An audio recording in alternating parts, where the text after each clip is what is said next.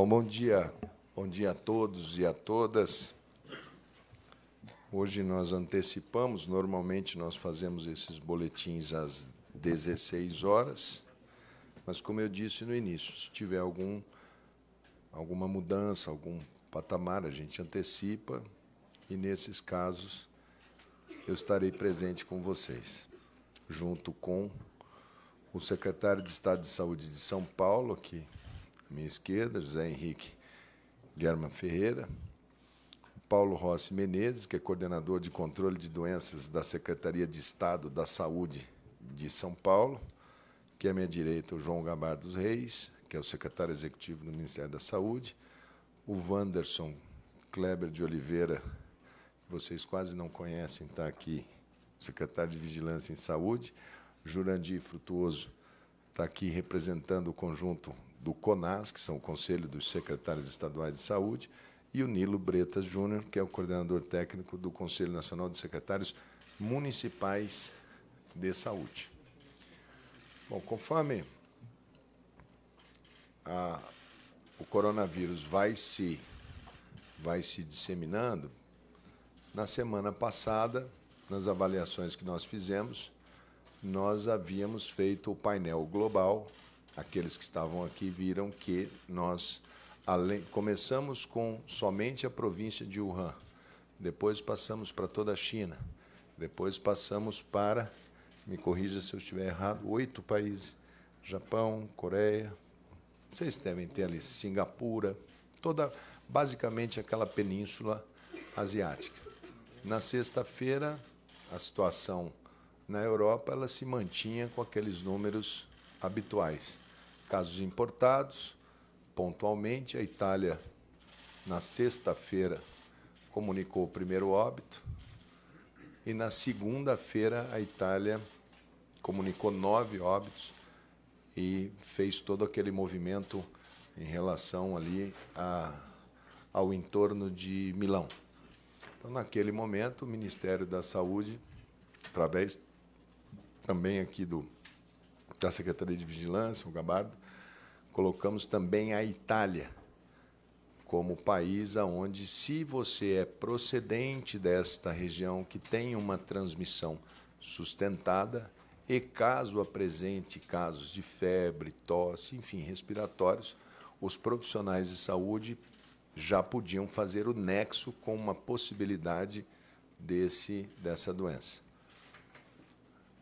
Ao fazermos esse procedimento e comunicarmos a toda a rede um paciente vindo, daqui a pouco vocês vão ter o passo a passo, mas um paciente que ficou na Itália do dia 9 até o dia 21 de fevereiro, chegou. Socorro Grosso, nosso representante da Pan-Americana de Saúde, da Mundial de Saúde também está aqui.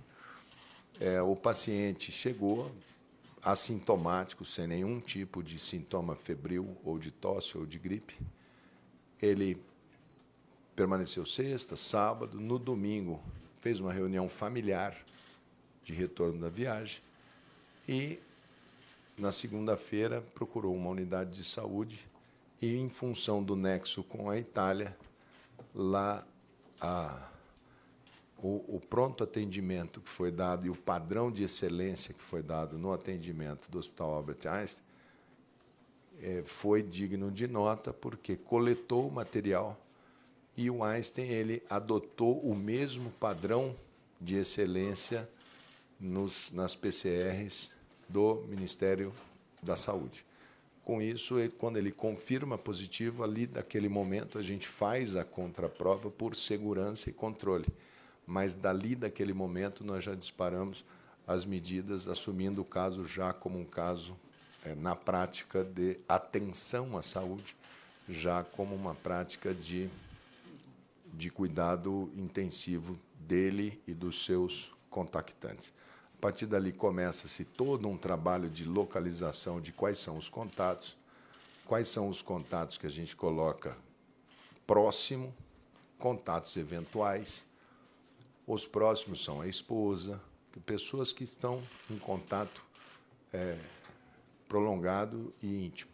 E os contatos eventuais são pessoas que ficaram alguns instantes, alguns momentos com esse, com esse paciente. O Adolfo Lutz recebe o material. O Adolfo Lutz concluiu o material num tempo muito bom. O Adolfo Lutz deu uma, foi de uma agilidade muito intensa. Então, nós já tínhamos a confirmação, o que só reforçava a, a, o caso positivo já diagnosticado laboratorialmente pelo Einstein. A partir desse momento, nós, no início, explicamos para vocês os degraus que a gente toma de medidas em relação a uma situação como essa. Então, nós tínhamos o primeiro nível, segundo nível de alerta, o terceiro, que é a emergência em saúde de interesse nacional, nós só tomaríamos quando tivéssemos o primeiro caso.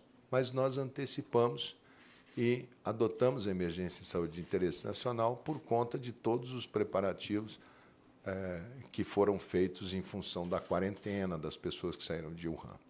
Então, do ponto de vista de status sanitário, não muda porque nós já tínhamos tomado essa medida dias atrás. Essa doença é uma síndrome gripal, é uma gripe. Ela se comporta de uma maneira mais é, agressiva nos pacientes de mais idade, nos pacientes acima de 60, 70, 80 anos, vocês vão ver na, na apresentação. Os pacientes jovens são muito, muito poupados. Até por isso eu entendo um pouco da, da reação da Itália, porque é um dos países que tem o maior número de idosos é, do mundo. Então, eles lá devem ter um comportamento da doença típico de uma sociedade extremamente é, de muitos idosos. Nós estamos com, no hemisfério sul, nessa semana, acho que foi segunda-feira, Argélia. Ontem. Ontem, foi ontem. Terça-feira foi Argélia. Né? E o Brasil agora confirmando então, no hemisfério sul, agora que nós vamos ver como que esse vírus vai se comportar numa situação de um país tropical, em pleno verão, como que vai ser o padrão de comportamento.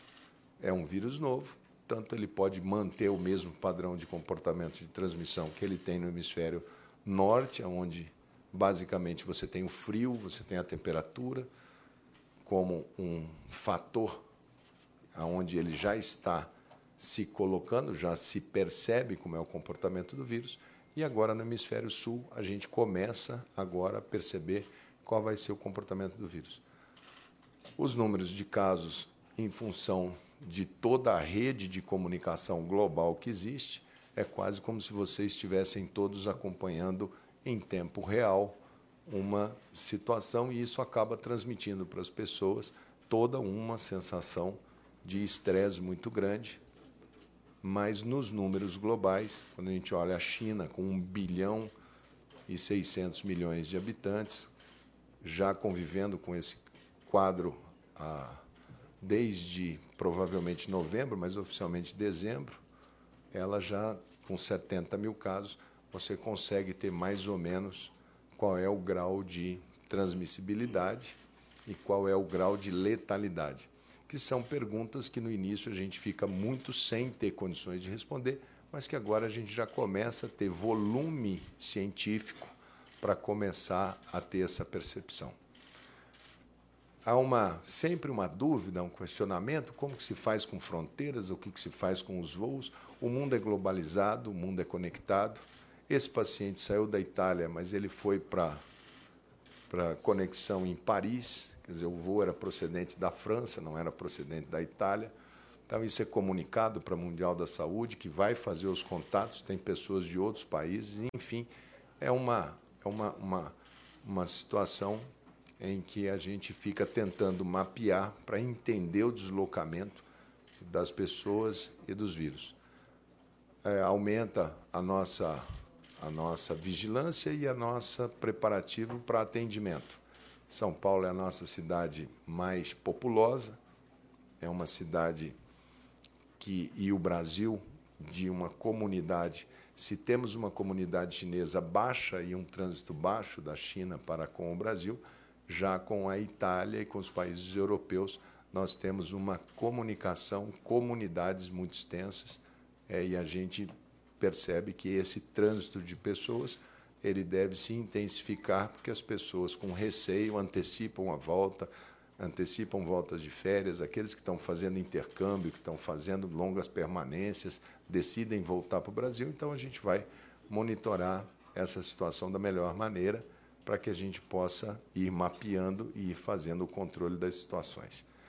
Nós vamos organizar essa, essa nossa coletiva aqui hoje. Eu vou passar a palavra para o secretário de Estado de Saúde de São Paulo, José Henrique, que tem sido é, permanentemente um braço do Ministério da Saúde. Depois o Wanderson vai mostrar para vocês, até para que vocês entendam o cenário, eu pedi para ele atualizar as informações globais, como que está, o que, que se sabe, como que se sabe, e no final a gente complementa com as falas é, daqueles que a gente entende que tenham algo a colaborar e depois a gente abre aqui nessa sala mesmo para as perguntas que vocês eventualmente tenham que fazer. Ah, o caso, eu tenho que confirmar? Não, o caso está confirmado, já foi confirmado pelo Adolfo Lutz, mas eu falei no início, acho que todo mundo compreendeu. Então, meu amigo Zé Henrique German. Está aqui. Muito bom dia, senhores presentes. É, então, como disse o senhor ministro, o caso está confirmado através de um exame feito no, no Instituto Adolfo Lutz, é, de um paciente que tinha um exame inicial no Hospital Albert Einstein de São Paulo. E então agora passamos por uma nova situação, uma nova fase de providências que já se começam a acontecer no sentido de é, mitigar os efeitos do, da doença, agora podemos falar da doença aqui no estado de São Paulo e em todo o Brasil. É, estamos colaborando à medida de toda a nossa energia com o Ministério da Saúde. É, teremos agora à tarde uma coletiva em São Paulo.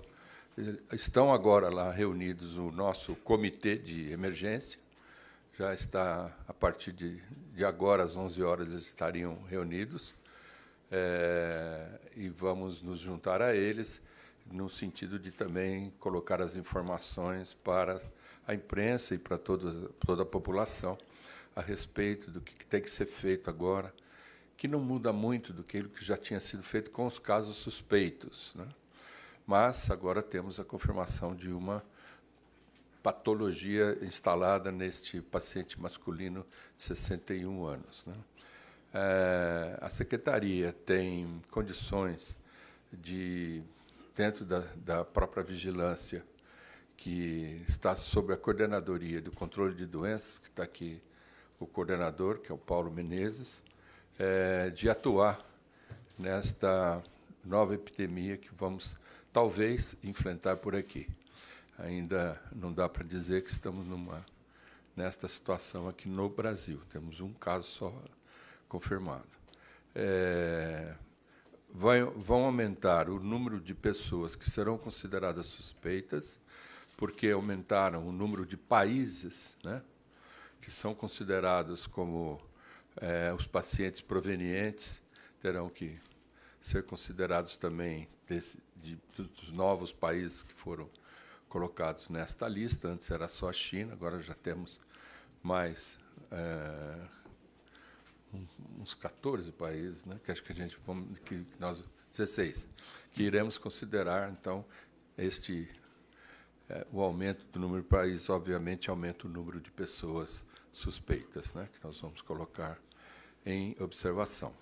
É, este paciente está bem, ele está em casa, num isolamento domiciliar, é, junto com a sua família.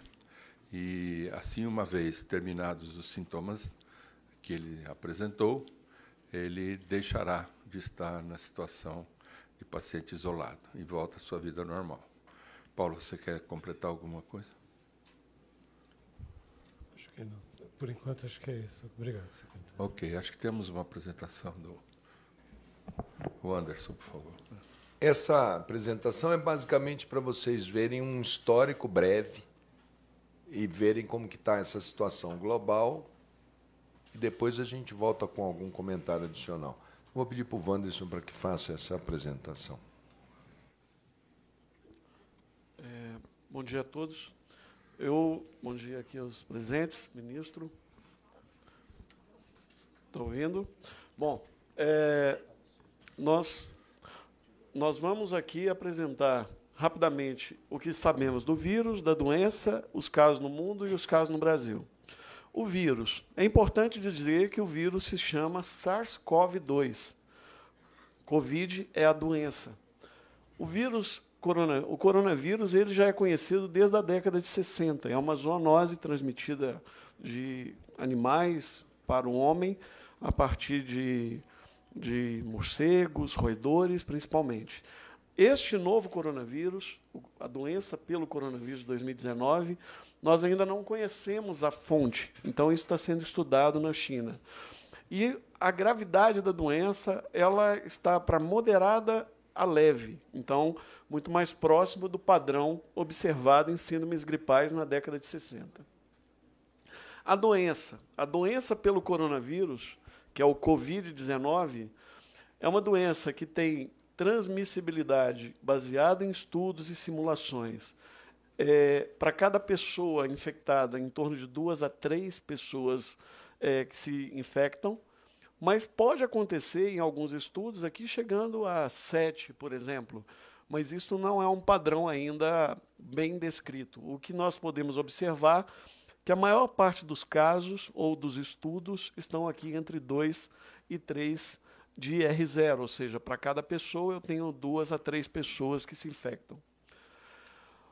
O tempo de início dos sintomas também é uma outra questão bastante debatida e nós temos observado nos estudos, a OMS tem trabalhado com um período de incubação, ou seja, do momento que se infecta até o momento que inicia os sintomas, variando aqui de, de zero a em torno de 14 dias.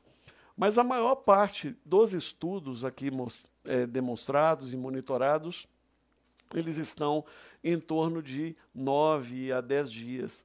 Então, a OMS já está considerando um prazo adicional de segurança.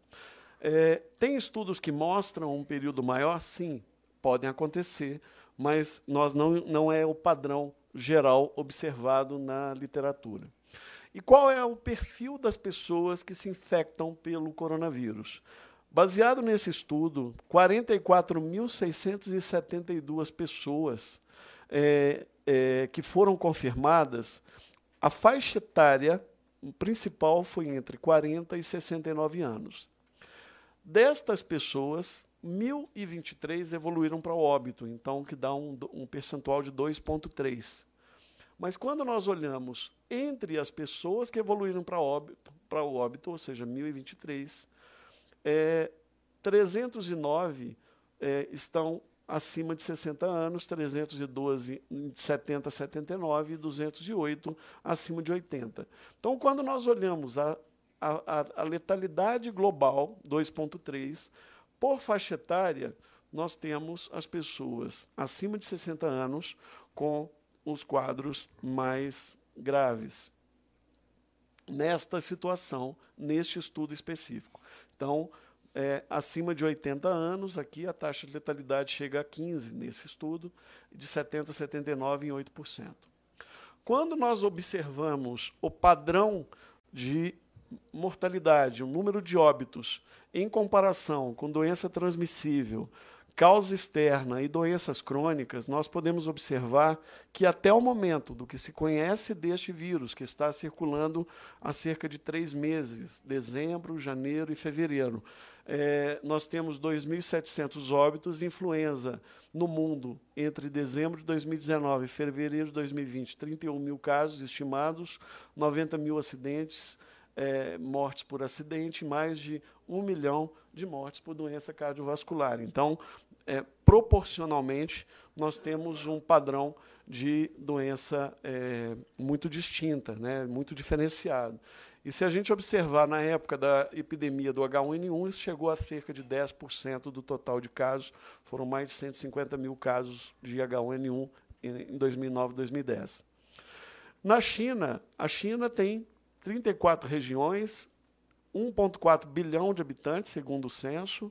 Pequim está longe de Wuhan, que está aqui. Para, no mapa parece que está perto, mas a, a, capital, Pequim, da capital Wuhan, fica mil, mais de mil quilômetros. Xangai, quase mil quilômetros. Hong Kong, quase mil quilômetros. Então, não são distâncias muito próximas. Às vezes, o mapa dá uma impressão que são mais próximos. A China tem mais de um milhão de casos de influenza, então é natural que a gente expanda a, o monitoramento para uma vigilância de síndrome gripal, como está sendo feito em outros países, e o Brasil, a convite da Organização Mundial da Saúde, fará um piloto para ampliação dessas definições de casos. A China tem mais de um milhão de notificações, um bilhão de habitantes. No Brasil, são mais de 3 milhões de notificação. Só para só deixar claro, para não ter confusão, isso aqui é de influenza, que é síndrome gripal geral. Não é 1 milhão e 199 mil casos de, de coronavírus. Nossa, daqui a pouco vocês já estão. É. Ou seja, os vírus respiratórios estão circulando, também no hemisfério norte, principalmente que eles estão no inverno. E qual é essa cidade? Como é Wuhan? Nós conhecemos pouco de Wuhan, né? Então, Wuhan é uma cidade extremamente moderna, uma cidade de 11 milhões de habitantes, né? uma cidade organizada, uma cidade estruturada. E como nós estamos em, em relação à situação dos casos de coronavírus no Brasil e no mundo? É, no mundo, até ontem, segundo a Organização Mundial da Saúde, são 80.239 casos confirmados, destes 908 são casos novos. 34 países com coronavírus confirmado, até ontem, quatro novos, e obviamente tivemos Suíça, que identificou a Argélia e, e, e, e o Brasil né, com esse caso novo. É, nós temos 2.700 óbitos no total, 82 foram casos óbitos novos, a letalidade global, considerando os dados de ontem, 3,4. Quando nós olhamos para a letalidade, o número de casos fora da China, 2.459, 390 são casos novos, 34 óbitos, destes 11 são óbitos novos, ou seja, quando eu estou falando novos em relação ao dia anterior, ou seja, de um dia para o outro, foram 11 novos, 11 novos óbitos. A letalidade global fora da China é 1,4. A China concentra 97% do total de casos, 77 mil casos, 2.266 casos na China de óbitos e 2,9 a letalidade global na China. Mesmo na China, a localização dos casos está concentrada na província de Hubei, cuja capital é Wuhan. Então, é aqui na região central da China, por isso nós mostramos aquele mapa anteriormente. E aqui nós temos a proporção de casos é, em todas as províncias da China, é, e aqui está a localização de Pequim, a capital. Então, aqui está a localização dos casos. Os dados da OMS são estes região do oeste do Pacífico. Nós temos República da Coreia, 977 casos, Japão, 157, Singapura, 90, Austrália, 22. Todos esses países fazem parte da definição de caso desde o dia 24 de fevereiro. Dos países da região do Sudeste Asiático, nós colocamos a Tailândia porque eles têm mais de cinco casos é, de notificação interna no país. Então, para a região do oeste do Pacífico, estamos considerando todos os países que estão aqui. Para o Sudeste Asiático, nós consideramos até o dia 24 todos os países com mais de cinco casos. E aqui, na Europa, nós temos Itália, tem 121, Alemanha, 14 e a França, 7. Estes que entraram na definição de caso até o dia 24. Está vigente ainda. Aqui, os demais países que têm casos na região europeia, então, a, o Reino Unido, Israel, Rússia, e aqui no Oriente Médio. Então, temos Irã e Emirados Árabes, porque eles tiveram mais de cinco ou mais casos notificados de transmissão local. Nós temos observado uma tendência de estabilização dos casos na China, lembrando que a China tinha aqui no dia 11 mudado a definição de caso para casos com, com critério clínico, e depois ela volta a trabalhar somente com critério laboratorial a partir daqui. Mas os números de casos possivelmente é muito maior e isso vai influenciar, obviamente, a taxa de letalidade. temos observado um aumento expressivo no número de pessoas se recuperando da doença. Então, já são 77 mil casos daqueles 78 mil. E 3 mil casos estão aqui é, é, em outros países, ou seja, há uma leve tendência de aumento fora da China. Quando nós olhamos para as regiões da Organização Mundial da Saúde, América, África, Oriente Médio, Europa, é, Ásia, Sudeste Asiático e Pacífico Oriental, todas as regiões, incluindo a África, têm casos confirmados de coronavírus. Então, tem uma discussão que a OMS vai, obviamente, se manifestar brevemente. Países com definição de casos suspeitos foram estes que nós incluímos, todos estes do Pacífico Oriental e os do Sudeste Asiático, como eu já mencionei. Como, como nós estamos na situação atual do Brasil? Nós estamos com 20 casos suspeitos no Brasil, sendo um na Paraíba, um em Pernambuco, um no Espírito Santo, dois em Minas Gerais, dois no Rio de Janeiro, 11 em São Paulo, e dois em Santa Catarina, 20 casos no total. Temos um caso confirmado, já informado pelo ministro e pelo secretário, em São Paulo, e temos 59 casos descartados, ou seja, foram investigados e identificados outros vírus respiratórios. Então, um caso foi confirmado para o vírus SARS-CoV-2, 20 casos estão em trânsito ou sendo processados no laboratório central ou de referência nacional.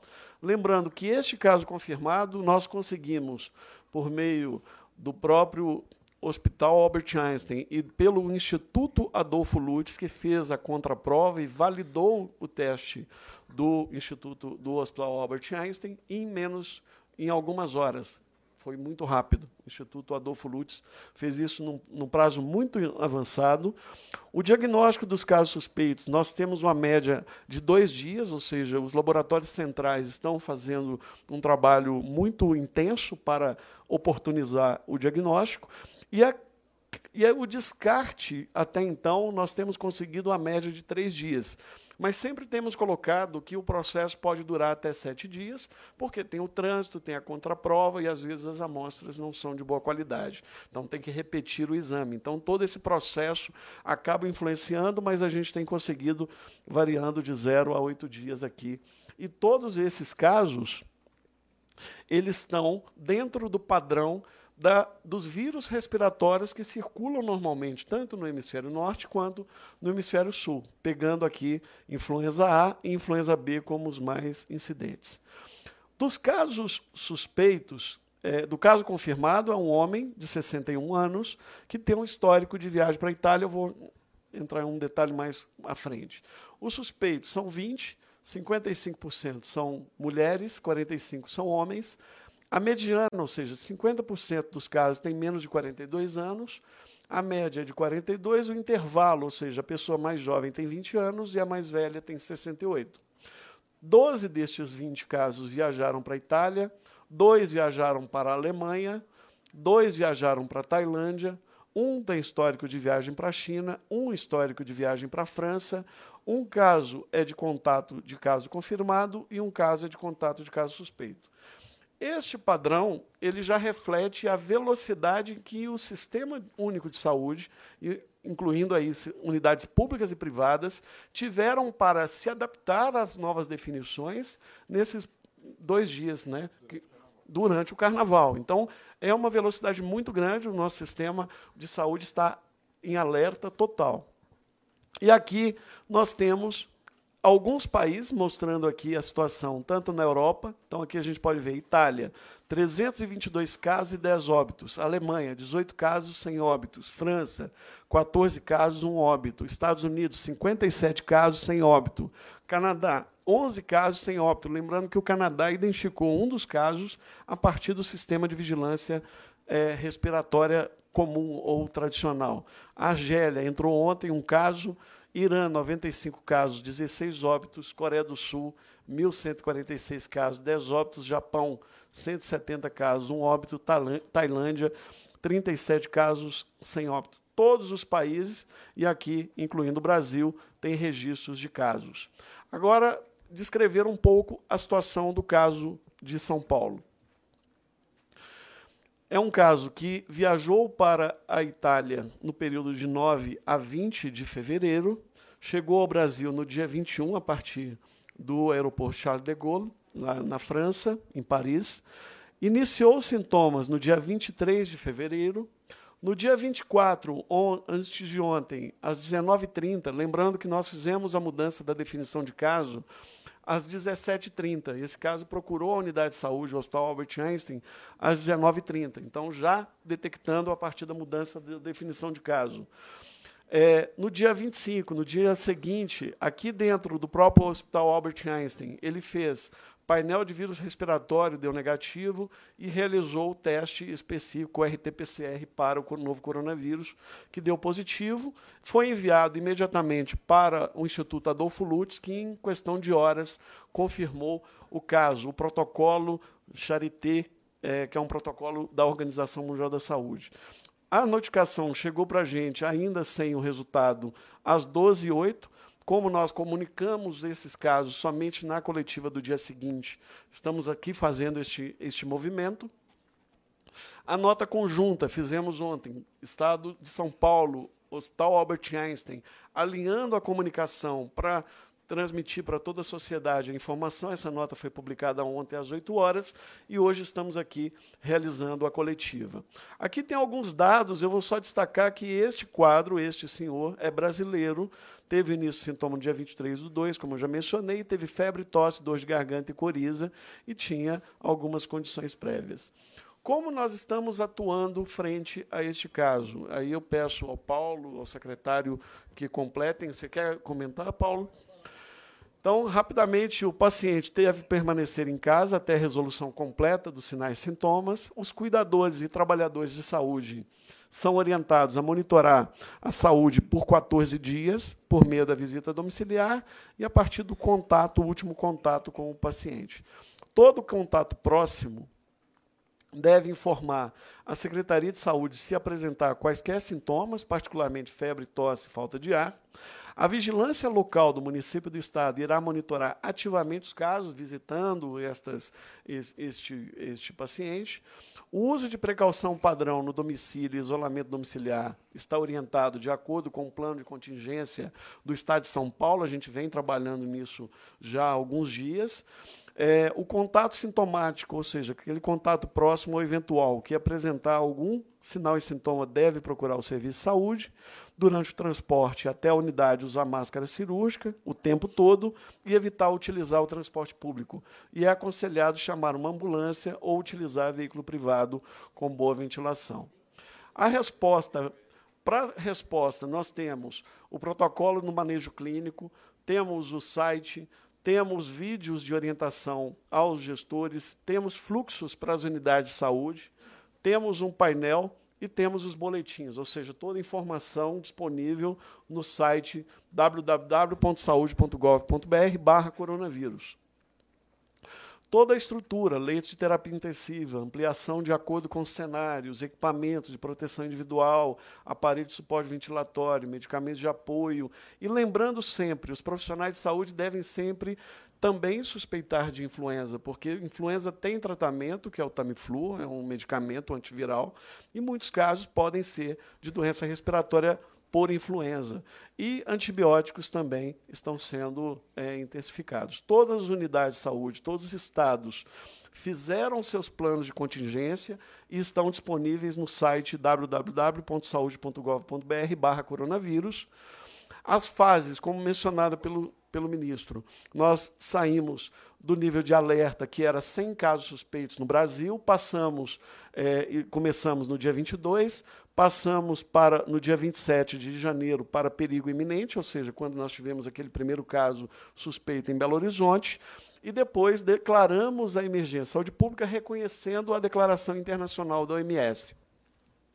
Nesta fase, nós temos, neste nível de, de, de, resposta, que é a emergência saúde pública de importância nacional, temos duas fases. A fase inicial, que nós estamos agora, que é a fase de contenção, onde nós buscamos evitar que o o vírus se espalhe Caso ele se espalhe, nós temos a fase de mitigação, que é evitar casos graves e óbitos, planejamento similar ao que foi feito durante a pandemia de influenza em 2009.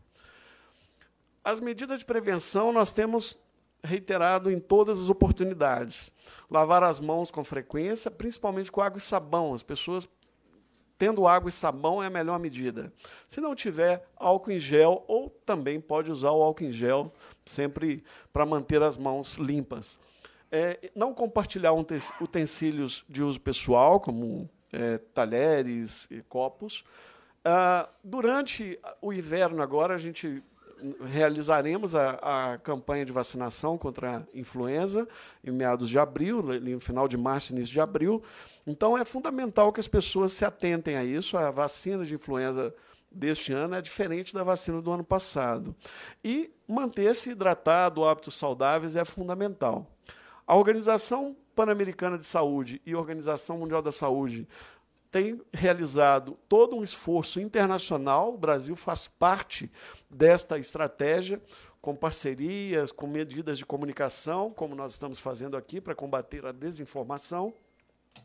Investimento em pesquisa, diagnóstico e medicamentos e vacinas, contenção, como eu acabei de mencionar, limitando a transmissão de pessoa para pessoa, assistência, identificando essas pessoas, isolando, seja no domicílio ou na unidade de saúde, caso seja indicado, e também fazendo investigação eh, e monitoramento dos, dos animais lá na China. Nós não temos aqui no Brasil nenhuma situação que necessite fazer isso há um rápido estabelecimento da comunicação, acelerando as ações e acelerando a, agência, agenda de pesquisa. Basicamente, esse é o resumo da situação atual e todo esse trabalho ele é integrado por vários setores do governo federal, dos estados e municípios.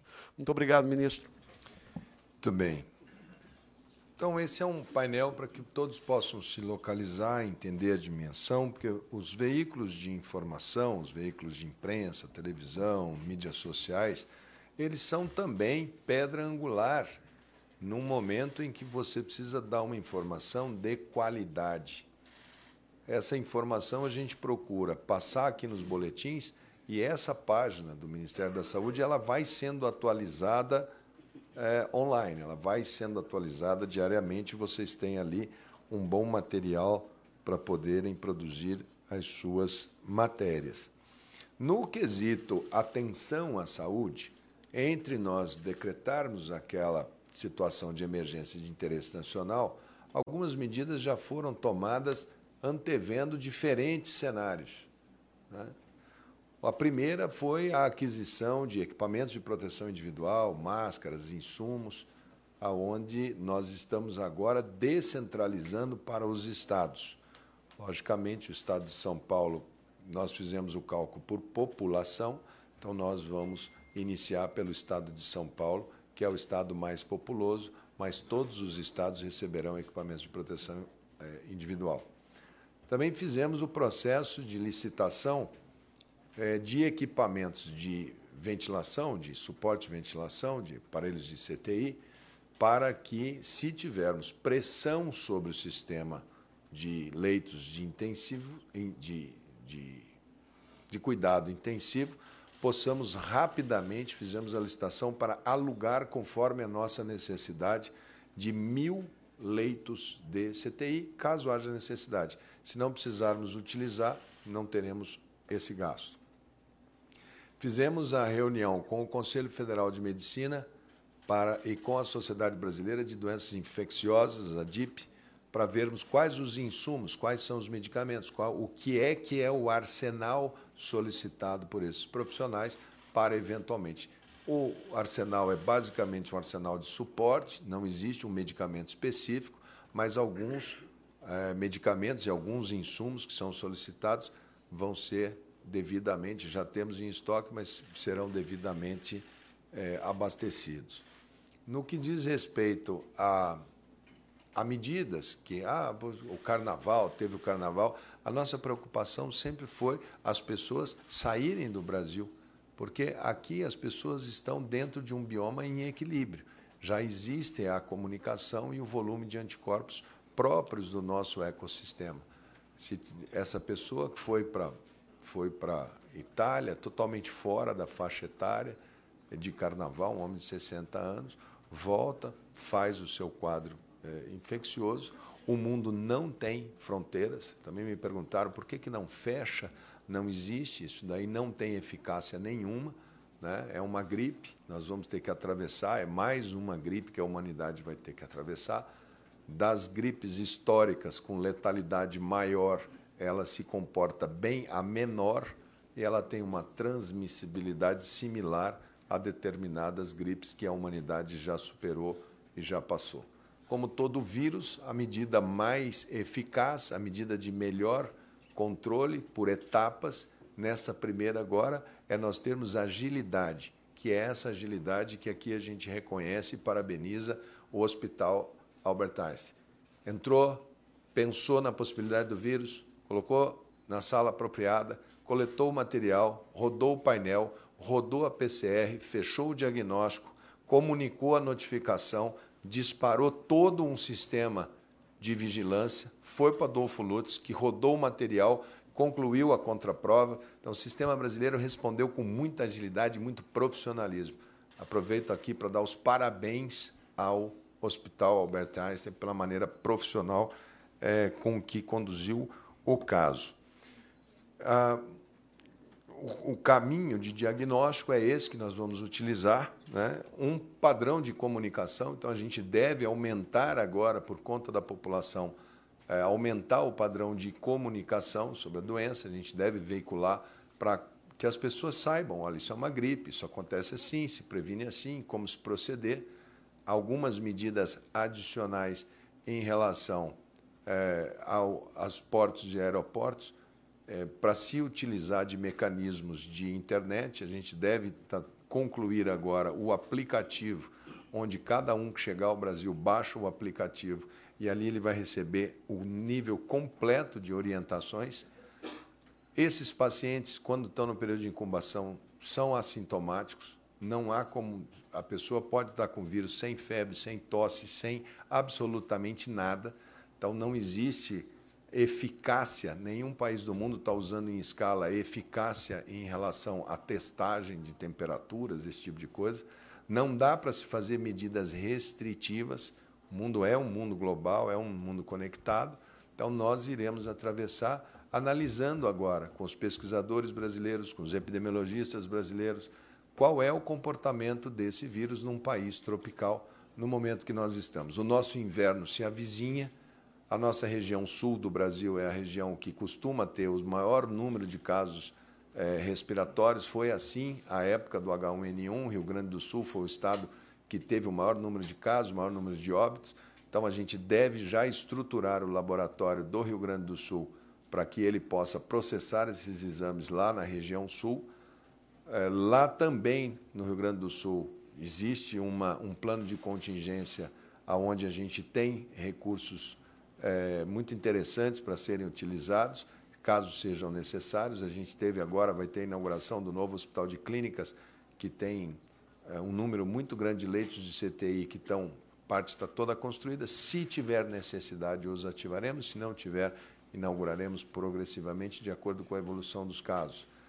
Temos o teste rápido, que é esse teste para PCR, já sendo feito, o Ministério da Saúde já adquiriu junto à Fiocruz para que a gente possa ter um, uma rapidez muito maior no número de fechamento de casos por critério laboratorial, lembrando que aquilo que mostrou ali, uh, você faz o diagnóstico por PCR, RT, essa fase que a gente está, até você ter um número de casos X que você confirme, olha, tenha o vírus, o vírus está em transmissão sustentável.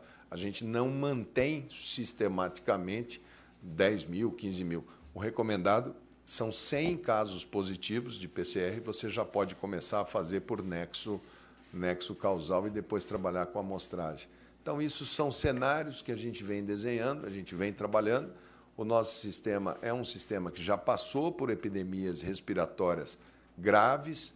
A H1N1 com certeza foi uma epidemia com um perfil mais grave do que essa que se apresenta agora. Pegava basicamente jovens, pegava gestantes foi uma situação de profundo estresse no sistema.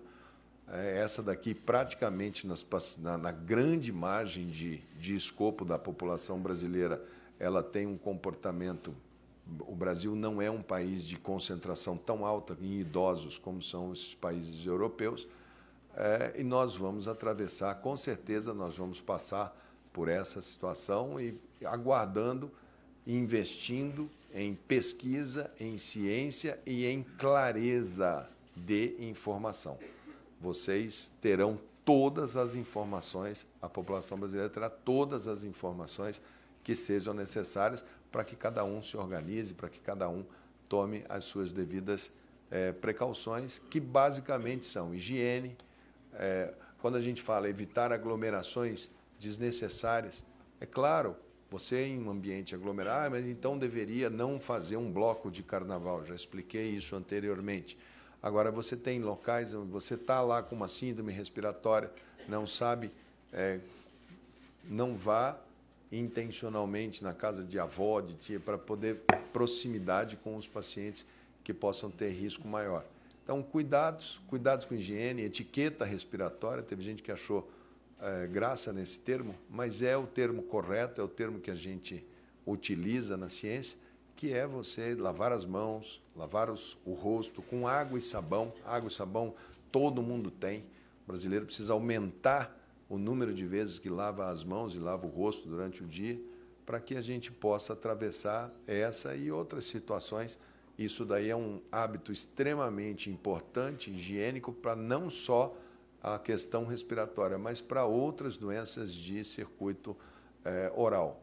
Alguns estados, como é o caso do meu Mato Grosso do Sul e o Rio Grande do Sul, que tem hábito de compartilhamento cultural, como é o caso do chimarrão, o caso do tereré, que passa de boca em boca, normalmente é feita uma roda de pessoas, aquilo dali, com certeza, a gente pede que as pessoas evitem, porque a gente sabe que aquilo dali, num momento de transmissão de vírus, que é vírus salivar, não é vírus aerosol, é um instrumento de é, compartilhamento e, e, passagem de substâncias é, orais entre si.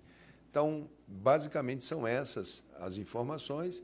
Como eu disse para vocês anteriormente, era possível que tivéssemos casos aqui, era provável que tivéssemos casos aqui. Nós sempre trabalhamos com São Paulo como sendo a nossa a nossa porta de entrada pelo tamanho, pelo porte da economia, pelo porte do trânsito de pessoas pelo estado de São Paulo, e sempre foi o estado é, que estava com a mais alta vigilância. Nós fizemos a captação do caso de uma maneira muito.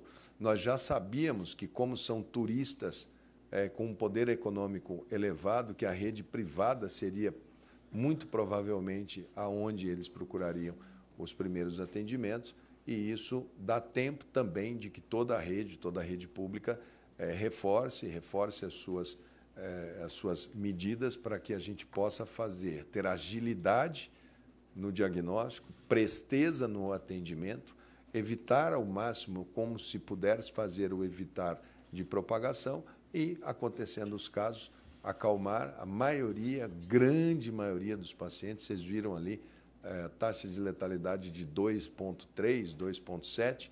Isso levando em consideração que estavam fazendo o diagnóstico somente dos casos internados somente dos casos sintomáticos. Esse vírus ele pode ser muito, pode ter um número muito maior que diluiria muito mais essa letalidade, já que muitas pessoas podem ter tido um pequeno resfriado e nem procuraram unidades de saúde na China ou em qualquer um desses países. Então, a partir de agora, o Renato organiza aí as perguntas, eh, não, são, não sem antes eu perguntar aqui para o secretário de São Paulo, para o Paulo Rossi, para o Nilo, ou para o Jurandir, ou para o Wanderson, ou para o Gabardo, se tem alguma coisa a complementar a, do que foi feito. Podemos abrir para as pessoas? Posso abrir para as pessoas? Então, peço aqui o auxílio do Renato Strauss. Só como orientações gerais, né, novamente, alguns combinados que nós fizemos anteriormente. A gente vai encerrar a coletiva às 13 horas, ou seja, temos 45 minutos de perguntas e respostas a mesa só vai responder as perguntas feitas ao microfone. É, principalmente porque temos muitas transmissões ao vivo, tal, então perguntas ao microfone, por favor. É, nós temos 14 já pré-escritos, ou seja, bastante gente querendo fazer perguntas. Peço então, pra, em respeito aos colegas, a gente seja breve também nessas, nessas perguntas. E lembrando que a gente não vai ter o, o, o chamado quebra-queixo, né? as perguntas e respostas serão só aqui à mesa. Eu passo então para o primeiro inscrito, Bloomberg, por favor. Eu só peço que falem, né, a gente vai passar o microfone para os inscritos, falem o nome e o veículo que estão é, representando.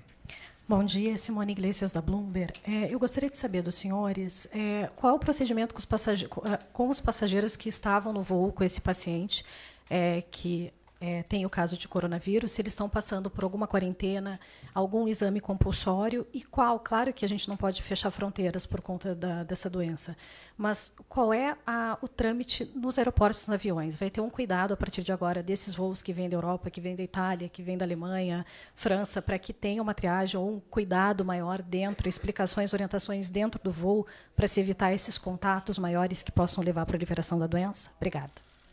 Bom, eu volto a repetir. Não tem como você bloquear as pessoas. Isso não tem eficácia. As pessoas elas saem de um país e embarcam em outro país e conectam com gente vindo de outro país. É um, é um, é um grande trânsito mundial. Uma pessoa sai do Irã para na, em Portugal, o brasileiro está em Portugal. Ah, o Irã, deveríamos saber que ele veio do Irã, ficou três dias em Portugal e embarcou. Então, a regra continua sendo: se tem sintomas, se tem febre, se tem que não viaje. Agora, viajou, informe as autoridades quando chega. Se não tinha sintoma, não tinha febre, não tinha nada, mas está vindo de áreas aonde você tem, como caso Europa, Ásia, Américas, estou vindo de áreas, passaram dentro de 14 dias da sua chegada. Se sentir febre, tosse, coriza, procure a unidade de saúde. É, embora seja uma situação que todo mundo gostaria que fizesse um inventário geral e um exame para ser admitido dentro de um país, não existe nenhuma tecnologia que possa nos dizer que quem está eventualmente dentro de um avião possa estar é, com, uma, com, com um vírus ou não. Não, não se pode, não, não se tem essa possibilidade. Eu conversando com médicos muito experientes, meu pai tem 90 anos, é um médico que já viu muita coisa na vida. Ele falou: a geração de vocês é muito mais preparada, porque na nossa, os nossos pais nos falavam: cuidado com a gripe espanhola, porque eles eram sobreviventes da gripe espanhola. E eles passaram por inúmeras gripes, inúmeros quadros gripais, gripe asiática, etc., sem saber sequer qual era o agente etiológico de onde vinha. Isso não é novidade. As pessoas faleciam, pessoas idosas faleciam de gripe, com pneumonia. Nós só conseguimos superar essa fase. Eu, quando me formei médico, as enfermarias ficavam aguardando o inverno, porque várias pessoas tinham pneumonia e se internavam. Quando nós conseguimos a tecnologia de fazer a vacina que previne a, a, as formas graves de influenza. E nós só vamos superar essa quando nós tivermos tecnologia para podermos ter a vacina. Por enquanto é precaução, cautela. O que nós vamos fazer é aumentar a comunicação para essas pessoas que vêm desses voos, é, para que a gente, para que elas possam ter essa mensagem muito clara de como se comportar. Quarentena não. Quarentena não. Os passageiros que vieram, a gente segue a regra: duas poltronas à frente o avião tem quatro cadeiras, mais duas laterais, então são quatro, oito, dez, doze, 14, 16. O fluxo de ar no avião recomendado ele é que se faça as duas poltronas. Isso aí a Anvisa localiza cada um deles, tem o telefone, a Polícia Federal tem esse controle. A gente entra em contato e comunica. No avião que você veio, teve uma pessoa que foi testada positivo. Caso você tenha febre, tosse, tá? imediatamente é, se comunicar com a, a, o estabelecimento de saúde. Mas não existe quarentena, é, porque não existe eficácia nesse tipo de situação.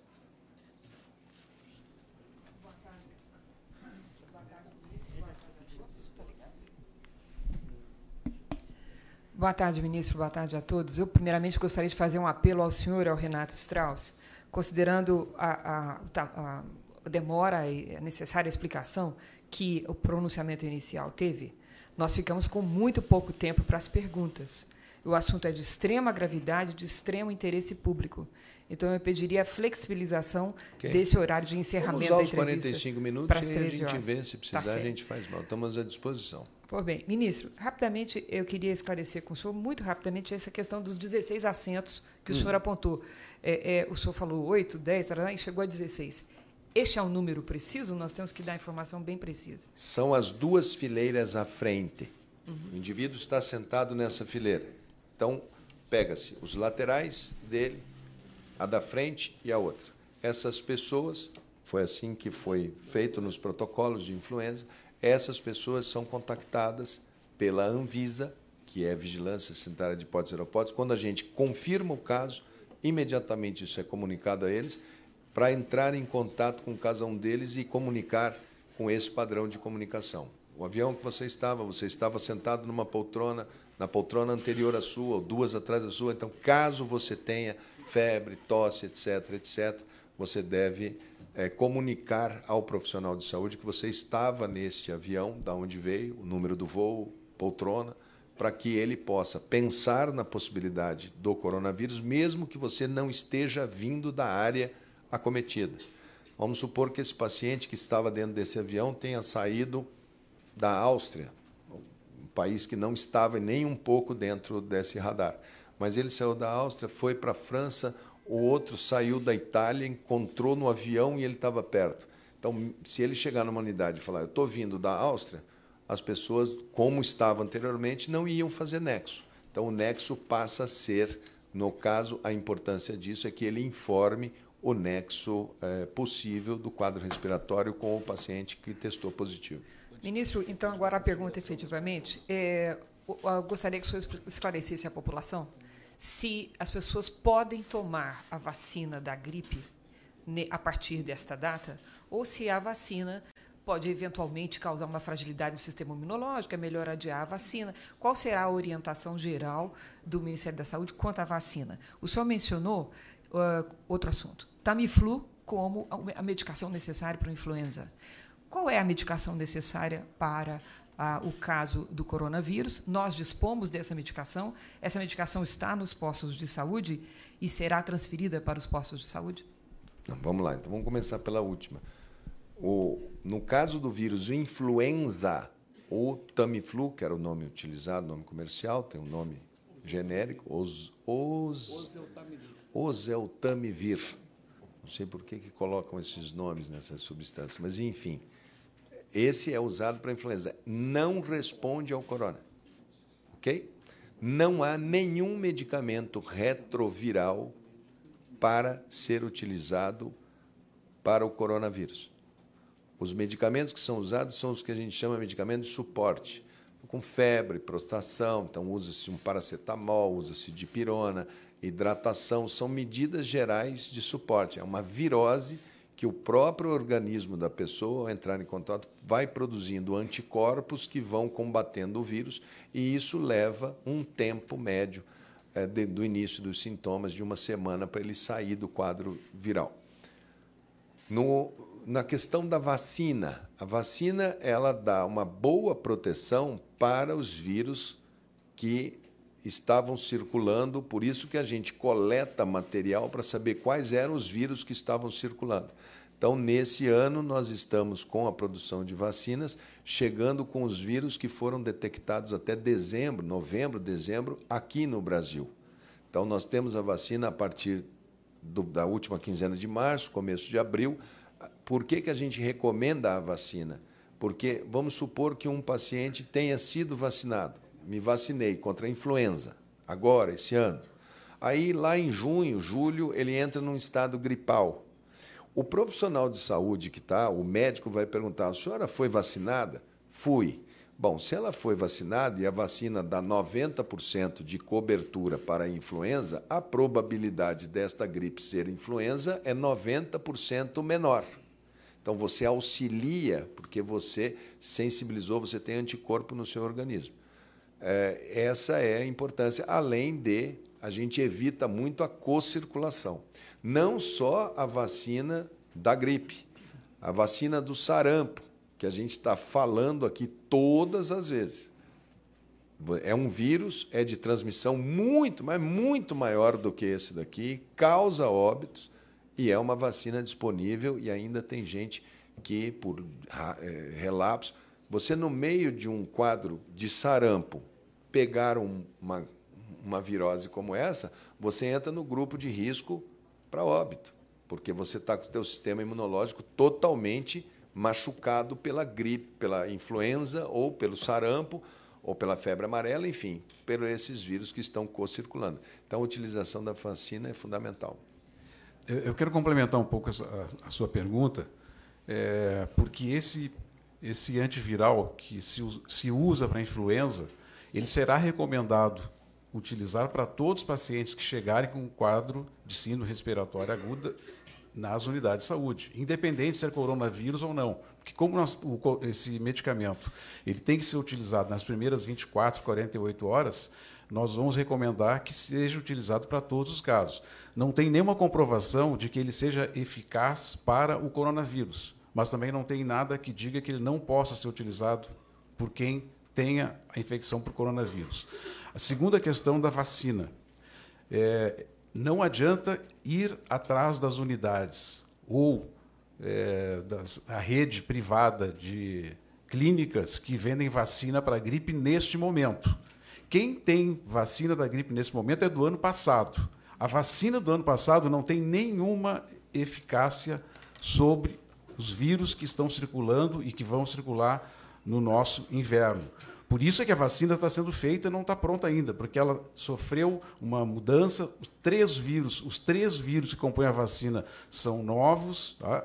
É, então há necessidade de utilizar a vacina que vai ser distribuída a partir do mês de março. se alguém tem vacina ainda em estoque, é do ano passado. Ela não tem nenhuma nenhuma validade. Às vezes ela é do ano passado ou ela é do hemisfério norte. Isso aconteceu com Manaus o ano passado. Umas pessoas Lá teve uma epidemia de, de gripe no mês de fevereiro. E se utilizaram algumas pessoas de vacina do hemisfério norte que não teve nenhum tipo de, de ação. A gente conseguiu o lote nosso e conseguiu atender. Ministro, boa tarde. Zileide Silva, TV Globo. Nós acompanhamos o isolamento dos repatriados da China aqui no Brasil, em Anápolis. Estamos acompanhando pessoas isoladas em navios, em hotéis, cidades isoladas na Itália, por exemplo. No entanto, esse senhor de, que está em São Paulo, ele vai ser um isolamento domiciliar. Gostaria que o senhor esclarecesse por quê, porque essa é uma dúvida que nós estamos recebendo. Mas por que, no caso desse senhor, o isolamento é domiciliar? Quantas pessoas estão com ele? E de quanto tempo será esse isolamento? De 14 dias, como foi aqui no caso dos repatriados e tem sido o comum? Por favor, obrigada. Bom, primeiro que quando você tem uma situação como aquela dos repatriados, você tinha um número grande de pessoas de diferentes lugares do Brasil. Então, é bom senso que você traga, aguarde os 14 dias. Nós ainda falamos até 18, porque os exames levavam de três dias para serem feitos. Então, nós testamos essas pessoas antes de embarcarem no D0, lá na China, feito pela China, nos informaram todos negativos. Aí testamos no primeiro dia que chegou no Brasil, todos negativos. Testamos no sétimo dia, todos negativos. Fizemos a coleta no 14 e no 16 dia estávamos com todos negativos e eles puderam sair com toda a segurança. E aqui eu aproveito para é, cumprimentar os técnicos do Laboratório Central de Goiás, o governador Ronaldo Caiado, pela maneira como conduziram, junto com o Ministério da Defesa e o Ministério da Saúde, e ao prefeito também lá de Anápolis e a toda a equipe da, da nossa base de Anápolis.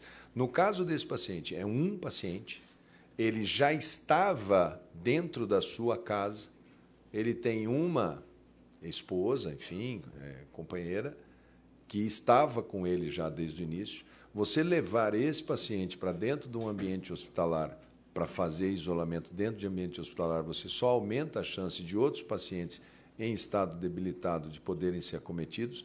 O protocolo é muito claro de que esses pacientes ficam em isolamento domiciliar. Quando ele termina o seu período de, de sintomas, ele estando bem, ele, ele, pessoa, já tem todos os anticorpos, aí o contactante, no caso a esposa, a gente monitora por mais 14. Porque ela pode não, não ter a gripe, como pode vir a ter, então ela obedece a esse, a esse padrão. É, o isolamento domiciliar é, num caso de uma cidade, de qualquer cidade, é o mais recomendado, por conta que se você faz um levar essas pessoas todas para dentro de ambiente hospitalar, temos que levar as pessoas que têm quadro respiratório grave para dentro de ambiente hospitalar, mas não levar pessoas que estão com um resfriado, um, um quadro em bom estado geral, se alimentando, conversando, falando, com febre baixa, que usam um desses antitérmicos, está bem, está aguardando, está ali passando aquele período típico de uma gripe, passando aqueles dias. E monitorados diariamente por uma equipe é, lá da Secretaria de Saúde que faz o acompanhamento do paciente. Caso ele tenha queda do estado geral, caso que ele tenha piora na ausculta clínica, piora do seu da sua capacidade para respirar, aí sim ele é levado para um ambiente hospitalar. Só complementar. Secretário. Só complementando para você. O que determina o local de isolamento não é o vírus, mas sim a condição clínica do paciente. É, e teve muita, muita celeuma em relação, por exemplo, ao navio. Eu acho que isso, aquele caso do navio, ficou muito emblemático. Porque você começa com uma pessoa dentro do navio, que é um local fechado, com a capacidade de aeração baixíssima, baixíssima, e aí você começa, 1, 10, 20, 30, porque eles estão concentrados no mesmo local, impedidos de ancorar. Talvez se aquelas pessoas estivessem no local ventilado, uma residência, talvez o número de casos fosse muito menor. Eles ficaram concentrados ali dentro. Existe, inclusive, muito questionamento se aquela conduta teria sido a conduta mais é, correta. Mas essa coisa do pânico, do medo, do não deixe entrar em hipótese nenhuma essa gripe, o que vai acontecer, esse inimigo invisível que todos temem, é normal o instinto de proteção à vida dos nossos filhos, netos, avós é muito grande. Mas quando se comete aquele tipo de situação, ela pode, tanto que os Estados Unidos foi lá e tirou os americanos de dentro do navio porque questionou a conduta que havia sido tomada por aquelas autoridades. Boa tarde. Lisandra Paraguaçu, da agência Reuters. É, ministro, eu queria entender duas coisas. Primeiro, o protocolo para os países entrarem nessa lista de atenção. Né? Cresceu daquelas primeiras, agora eu queria saber qual é o exatamente Transmissão sustentável dentro do país. Mais de cinco casos de transmissão interna dentro do país. Tá.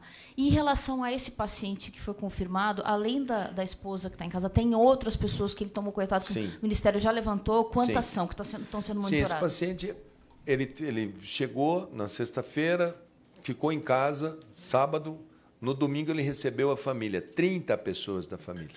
Então, todas as pessoas da família já foram contactadas e estão sob observação. Mais os passageiros do avião. É, e sendo que a gente classifica esses contatos como contato próximo, no caso a esposa, que é quem teve mais contato, dormiu na mesma cama, é, conviveu ali no dia a dia, desde o início dos sintomas, com proximidade, é, aqueles que são chamados os contatos eventuais, é, eventuais, né, Wanderson, o termo que a gente tem usado? Temporário. Temporário, não era eventual, temporário o termo correto aqueles que entraram e ficaram 30 minutos, 15 minutos é, e saíram. Mas todos eles são contactados. É, esses números, eles são sempre, por isso que a gente fala, vírus é sempre uma grande dificuldade, porque os, o, o volume é muito alto. Aquela paciente de Minas Gerais, aquela primeira que alguns de vocês achavam que é, ela veio de Wuhan, me lembro que ela nós, nós monitoramos 70 e quatro pessoas por conta de uma, contando todo mundo. A família era maior, enfim, teve contato com outras pessoas. Esse daqui, na hora que a gente chegar ao número total de contactantes, eu acredito que a gente deva ter aí próximo de 50, 60 que vão ser contactados. Agora, no momento, está sendo. Às vezes tem gente que veio no voo, mas chegou em São Paulo e pegou o outro voo e foi para a Argentina, foi para o Chile. Agora está sendo feito toda essa essa métrica, porque isso daí é uma progressão é, bem, bem assimétrica. Ela não é uma conta, Ela não é uma conta aritmética, ela é uma possibilidade, é um conjunto de fatores que a gente vai somando para chegar ao cálculo de risco. Pessoal, mesmo que o número de contratantes seja elevado, é, nós não podemos esquecer desse dado que o secretário Anderson mostrou anteriormente. Os estudos, porque todos nós estamos conhecendo esse vírus neste momento. Os estudos mostraram que até a presente data, todos os casos de pessoas que eram portadores do vírus, eles contaminaram de duas a três pessoas. Essa foi a média, de duas a três. Apesar de terem tido contato com 20, com 30, com 40, a contaminação ocorreu de duas a três. O que significa que esse contato precisa ser um contato mais íntimo para que haja a possibilidade e, e que a forma de transmissão seja mais efetiva. Então, não vamos é, ficar imaginando que uma pessoa que tem contato com 60 pessoas ou 80 pessoas, nós vamos ter 60 ou 80 novos portadores do vírus. Tá? A média é muito menor, é de 2 a 3. Olá, boa tarde, Daniel da TV Record. É, ministro, eu queria saber o seguinte: por que, que esse caso do paciente de São Paulo foi tão rápido diagnosticado? Ele não ficou como suspeito, se foi porque entrou na rede privada? E se há também, que já teve é, casos aqui, de incubação de mais de 14 dias, né, de 29 dias, se está sendo levado em consideração na, ao Ministério da Saúde? Não, primeiro, a rapidez, eu acho que ela foi um. Acho que a gente explicou bem, ela foi uma sucessão de. Nós estamos até agora sempre um pouco à frente. Quando a gente colocou a Itália, que a Itália, o normal seria que a Itália já tivesse mostrando esses casos. De repente, na segunda-feira, a Itália mostrou tudo de uma vez. Então, quando a gente faz a passagem para todos esses locais, os hospitais recebem isso, essa, esse material. Então, estava muito fresca essa informação. Segundo, que eles a, rapidez é feita porque você pega as, as secreções e corre para vírus comum. Esse, essa placa, vamos chamar assim, para vírus comum, ela é muito rápida de colher. Ela é muito célere de correr. Quando ela dá toda negativa, não é influenza A, não é influenza B, essa placa tem mais de 20 vírus, aí decide-se pela PCR-RT. Nós centralizamos e temos hoje no Brasil Evandro Chagas, Adolfo Lutz, Fiocruz e o LACEN de Goiás, que foi feito a padronização por conta daquele pessoal da quarentena. Devemos fazer agora o Rio Grande do Sul, Paraná, enfim, estamos vendo agora gradativamente para fazer os demais estados. Então, no caso do Hospital Albert Einstein, eles adotaram, eles autorrealizam no hospital, no laboratório do hospital, a PCR-RT. Eles levaram essa placa primeira, depois eles rodaram a placa segunda, chegaram ao positivo e comunicaram. Então, daí essa celeridade. Se não, se fosse de um hospital, teria que sair daí, recolher, por exemplo, se uma pessoa está Paraná, eu tenho que recolher, mandar de avião, mandar para outro local. Né? Então, é, é, basicamente a diferença é essa. Período de incubação da doença? Acima de 14. Pois não, Paulo.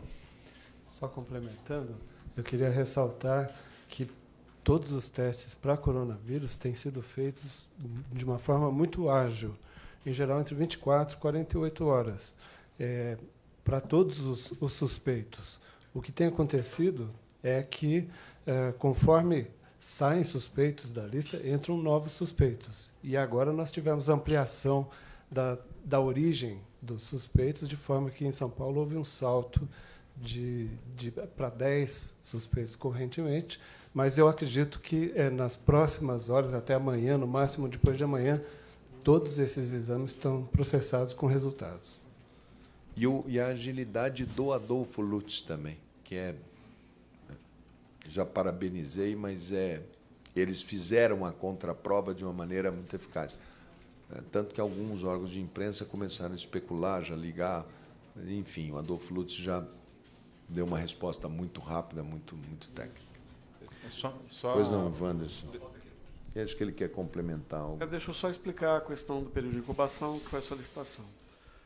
Os estudos aqui, isso aqui é o nome dos autores, aqui é a Organização Mundial da Saúde e a data que cada estudo foi publicado. Aqui, entre parênteses, nós temos o número de pessoas ou casos avaliados. Então, nós temos aqui um estudo com duas, com 24, com 88 pessoas que tiveram a doença pelo coronavírus. Quando a gente olha aqui, a gente tem o valor, o menor valor, o valor do meio e o valor máximo. Então, aqui nós temos a OMS falando que a média é de cinco dias, o valor do meio, para manifestação da doença, ou seja, metade da, das pessoas apresentam o, a, os, os sintomas em média com cinco dias, podendo chegar a 14. Já em alguns outros estudos, por exemplo, neste aqui, que saiu em fevereiro, com 75 mil casos, que a OMS está monitorando, quando a gente olha para 75 mil, ele tem muito mais poder do que esse que tem mil. Então, olhando para a grande maioria dos casos, eu tenho entre 4 e 7 dias para início dos sintomas. 3 a 5. Agora, tem pessoas que podem, podem iniciar os sintomas com um período maior, como 20, 25 dias? Sim, é possível.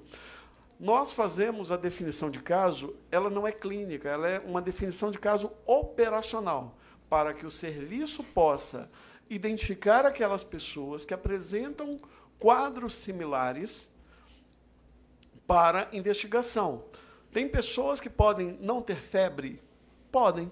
Tem pessoas que podem é, ter um período maior? Podem. Isso acontece e a gente está observando na China.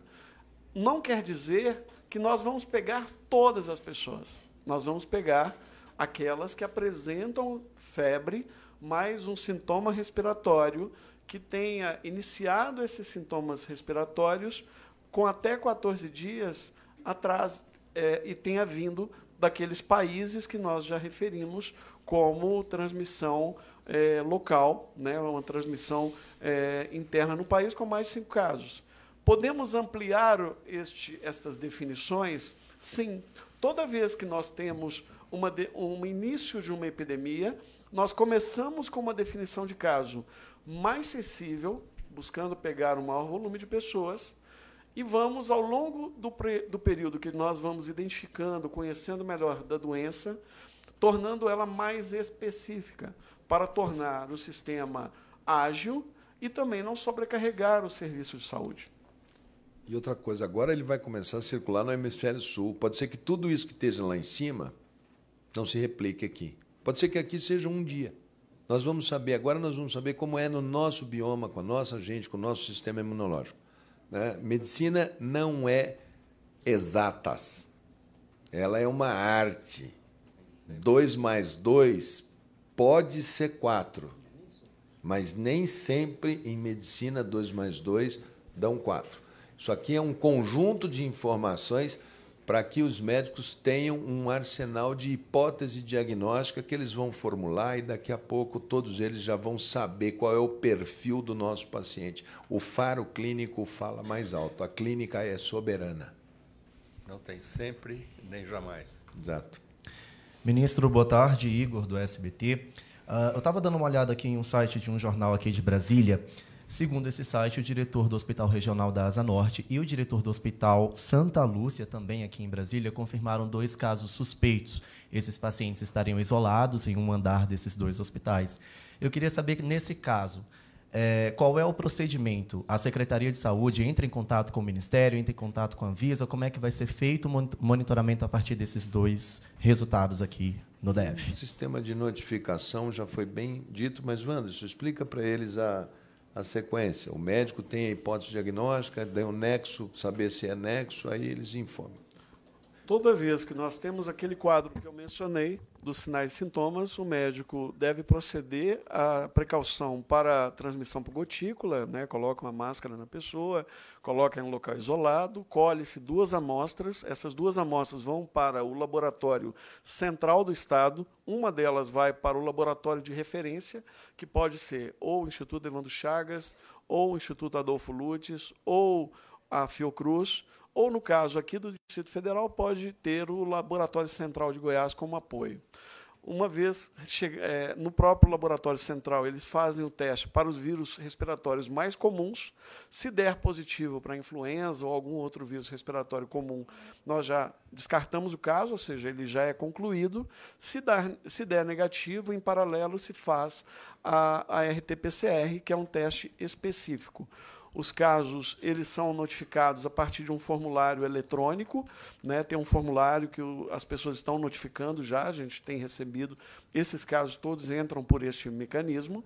Até o meio-dia de hoje, né? Hoje nós excepcionalmente estamos fazendo uma coletiva mais cedo, mas nós consolidamos até o meio-dia, entrando em contato com o estado, com o município para checar a informação, verificar se ela é verdadeira, se não houve erro de digitação uma vez concluída essa etapa, consolidamos entre meio-dia e 16 horas. Às 16 horas, realizamos a coletiva, informando a todos a situação. Se um caso é notificado após este período, como eu mencionei, nós não, não colocamos aqui esse do Distrito Federal, ele vai entrar amanhã no nosso boletim. Obrigado. Uma dúvida, desculpa. É a respeito dos dois casos que, por enquanto, são suspeitos. Vão ser feitos testes. Qual a previsão para que esse teste esteja comprovado se há ou não uh, o vírus? Ele roda o teste. Normalmente a gente está conseguindo fazer esses testes com um a dois dias. Normalmente. Agora, qualidade da coleta influencia, nexo causal, tem que ter, não é? Já teve um caso aqui no Brasil em que uma pessoa pegou um carro desse compartilhado, eu não sabia nem que existia isso, Uber compartilhado, que você pega, entra no carro, já tem alguém dentro. E a pessoa era oriental, e a pessoa espirrou duas vezes. Ela saiu, entrou no hospital e falou: Olha, eu, tô, eu tive contato com uma pessoa da China que espirrou duas vezes dentro de um Uber. Saíram procurando quem que era a pessoa que estava dentro. Isso não tem nexo nenhum. Você não, não faz, porque não tem nexo. A história não. Então, é a história, o estado geral, se esteve em país, se está dentro dos 14 dias. Isso tem uma série de coisas. Às vezes, o suspeito, para o médico que está ali na frente, ou para o profissional de saúde, ele não se encaixa em nenhum tipo de. Ah, mas ele veio da Argentina e lá ele conhecia uma pessoa que poderia ter estado não sei aonde. Isso não se configura, não se dispara todo o sistema. Quando se dispara, coleta-se o material, roda-se os vírus comuns, a grande maioria, vocês viram na tabela, influenza A, influenza B. Grande maioria dos vírus, influenza A, influenza B. Não sendo nenhum dos vírus, vamos para PCR-RT. E aí aqui Brasília tem o LACEN de Goiás aqui do lado, é questão de 40 minutos está lá. Eu queria Nossa, Só um minutinho, sua... É, ainda sobre essa questão do tempo.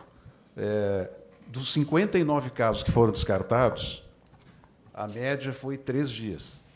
Sendo que aqui, nessa média, está o início, onde a gente levava uma mais. semana. A que gente está caindo, caindo, caindo, caindo. Agora nós vamos chegar a um ponto de ter um teste rápido aí para horas.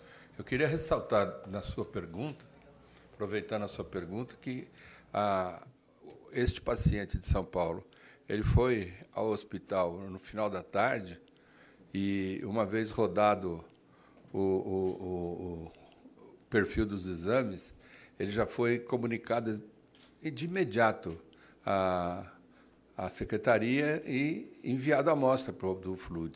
Então, isso criou agilidade, criou transparência, inclusive, do ponto de vista de informações. Eu acho que é assim que a gente pode combater com melhor eficácia o que tiver pela frente relacionado ao coronavírus. Bom dia, Vinícius Leal, TV Globo ao ministro, ao secretário, é, sobre o caso do, do, do, marinheiro do navio tailandês que morreu no estado do Pará, ancorado perto da ilha de Marajó. É, ele tinha doença respiratória, se o Ministério avaliou aquilo como possibilidade de coronavírus.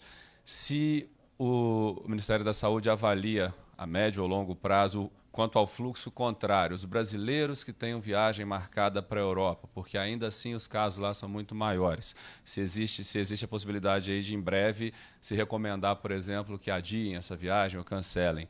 E a gente teve a informação do secretário também sobre a mais conhecimento sobre o coronavírus permitiu que uma pessoa com caso confirmado esteja em casa hoje, enquanto pessoas que não tiveram sintomas semanas atrás ficaram em quarentena.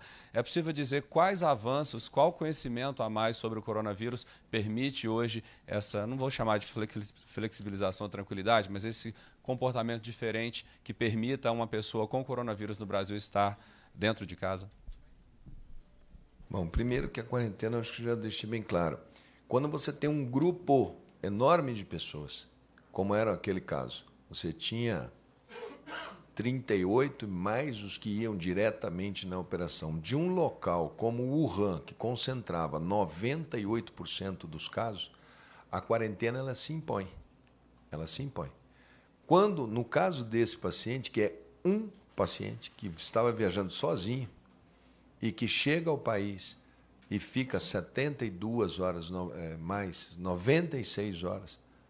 E depois vai ao hospital bem, estado geral bom e que tem uma síndrome gripal que confirma corona, isolamento domiciliar, totalmente diferente do que você colocar todas essas pessoas juntas e passar por aquele período, porque não haverá quarentena, nenhum país do mundo faz quarentena de todas as pessoas que chegam de todos os seus contactantes, porque isso não seria possível. Então, isso está no protocolo desde sempre. Isto é assim que funciona desde sempre, desde o início dessas, dessas, dessa situação do coronavírus. Agora, no nosso país, nós ainda vamos ver como é que isso se comporta. Nós ainda não temos todas as respostas sobre o coronavírus num ambiente tropical hemisfério sul.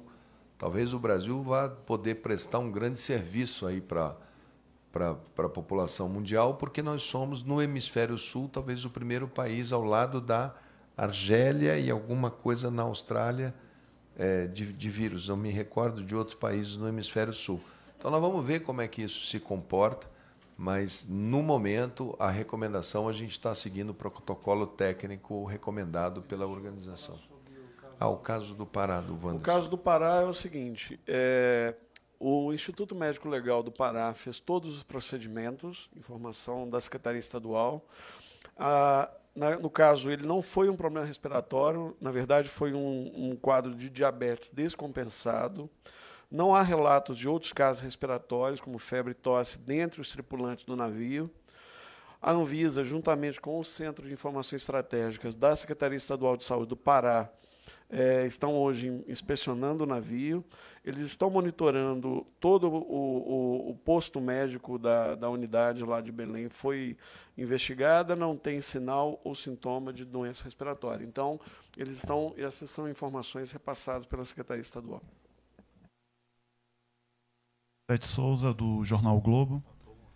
É, teve uma informação que... que não que não ficou muito clara para mim, é o caso suspeito que teve contato com confirmado é a mulher do, do paciente ou é outra pessoa?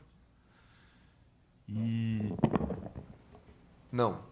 O, o caso suspeito do estado de São Paulo, que está ali na, na, na lista. É teve da lista dos 20, teve um lá que é um, é um é contato de caso confirmado. Aí se esse é a mulher do, do caso confirmado. A gente não identifica, eu não saberia te dizer, André, mas o que, eu, o que a gente está, como a gente está tratando esse caso, é a contactante que tem maior proximidade com o paciente. Se naquela conta que a gente está fazendo, um paciente ele contamina de duas a três pessoas, e você tem que ter proximidade. Qual seria a paciente de maior probabilidade? Seria a cônjuge, que estava com ele sozinha dentro desse apartamento o período todo. Então, ela é um caso que a gente monitora. Ela só passa a ser é, suspeita se ela tem quadro febril, se ela se encaixa, se ela se encaixa com sintoma. Aquele caso que está ali, pelo que eu entendo, é um caso de alguém sintomático que se encaixa no perfil de suspeito, mas ela é de alta vigilância. Né? Ministro, só faltou uma complementação aqui. Pois não. É, sobre, eu não quis interromper o colega, sobre orientação possível quanto ao fluxo contrário, brasileiros que tenham viagem marcada para a Europa, se agora, a médio ou longo prazo, vocês preveem que isso seja recomendado, que seja evitado? Olha, eu, eu, eu tenho dito, muitas pessoas me ligam, eu viajo ou não viajo? Eu trago meu filho que está morando lá ou não trago meu filho? Tem, as pessoas estão todas muito inseguras. No começo era o perfil eram mais empresários com negócios com a China. Agora passou a ser o turismo. A Europa é um destino turístico muito intenso. É, eu digo que vale a regra do bom senso. Vale a regra do bom senso. Se não for necessário, para que, que você vai programar? Espera para a gente ver como é que isso se comporta de uma maneira melhor. Agora, também nós não podemos parar a vida porque existe um resfriado, uma gripe, uma síndrome respiratória. Isso vai continuar acontecendo e vai sim ter uma tendência de que o fluxo de pessoas, daqui a pouco o Brasil pode ter número de casos sustentados e aí vai ser tanto faz você estar aqui ou você estar em outro país. Como a gente disse, como ele se dissemina e já está presente nos cinco continentes desde que ele inicia, a Organização Mundial de Saúde provavelmente vai se preparar em breve para dizer: olha, isso é uma pandemia, isso não tem mais nexo de origem, está presente, tem sustentabilidade, agora passou a ser uma coisa global. Né? Então, eu acho que a gente está assim, entre a, a transição de modelos. A gente vai continuar colocando os países no momento, porque são países que me auxiliam ainda, os meus profissionais de saúde, meus médicos, meus enfermeiros, a construir o seu raciocínio de vínculo epidemiológico. Né? Chega uma pessoa aqui, por exemplo, de Angola, no momento não tem porquê, porque não há nenhum caso é, registrado, não há nenhum caso notificado. África do Sul não há nenhum caso notificado. Assim como o Brasil, até hoje, não tinha nenhum caso notificado. Se um brasileiro fosse para a Argentina e tivesse um resfriado, ele não se encaixaria na Argentina como um nexo causal para essa doença. Agora, a partir do momento, vamos ver como é que isso se comporta. Né? A, a, Península Ibérica, a Itália, a proximidade dela com a divisa com a Áustria, a proximidade deles, é, França, Espanha, ali do lado, Portugal, a gente tem colônia portuguesa grande. Vamos ver como é que isso se, se, se comporta. Nós não temos resposta é, para 100% das perguntas que são formuladas, mas eu diria que vale a regra do bom senso. Para deixar claro ainda sobre o caso suspeito, contato com o caso confirmado. Sim. É, esse caso confirmado é o desse paciente sim, de São Paulo? O é. confirmado, sim. Tá, então não é, não tem chance desse caso suspeito ser de alguém que teve contato com um caso confirmado em outro país, não, né? O Wanderson é, pode dizer. Olha mesmo. só, nós vamos. Eu vou checar esse número e a gente passa por meio da assessoria de comunicação para vocês a informação correta. Pode ser erro de digitação. Vou checar se esse caso está correto ou se foi um, um erro de digitação. Tá?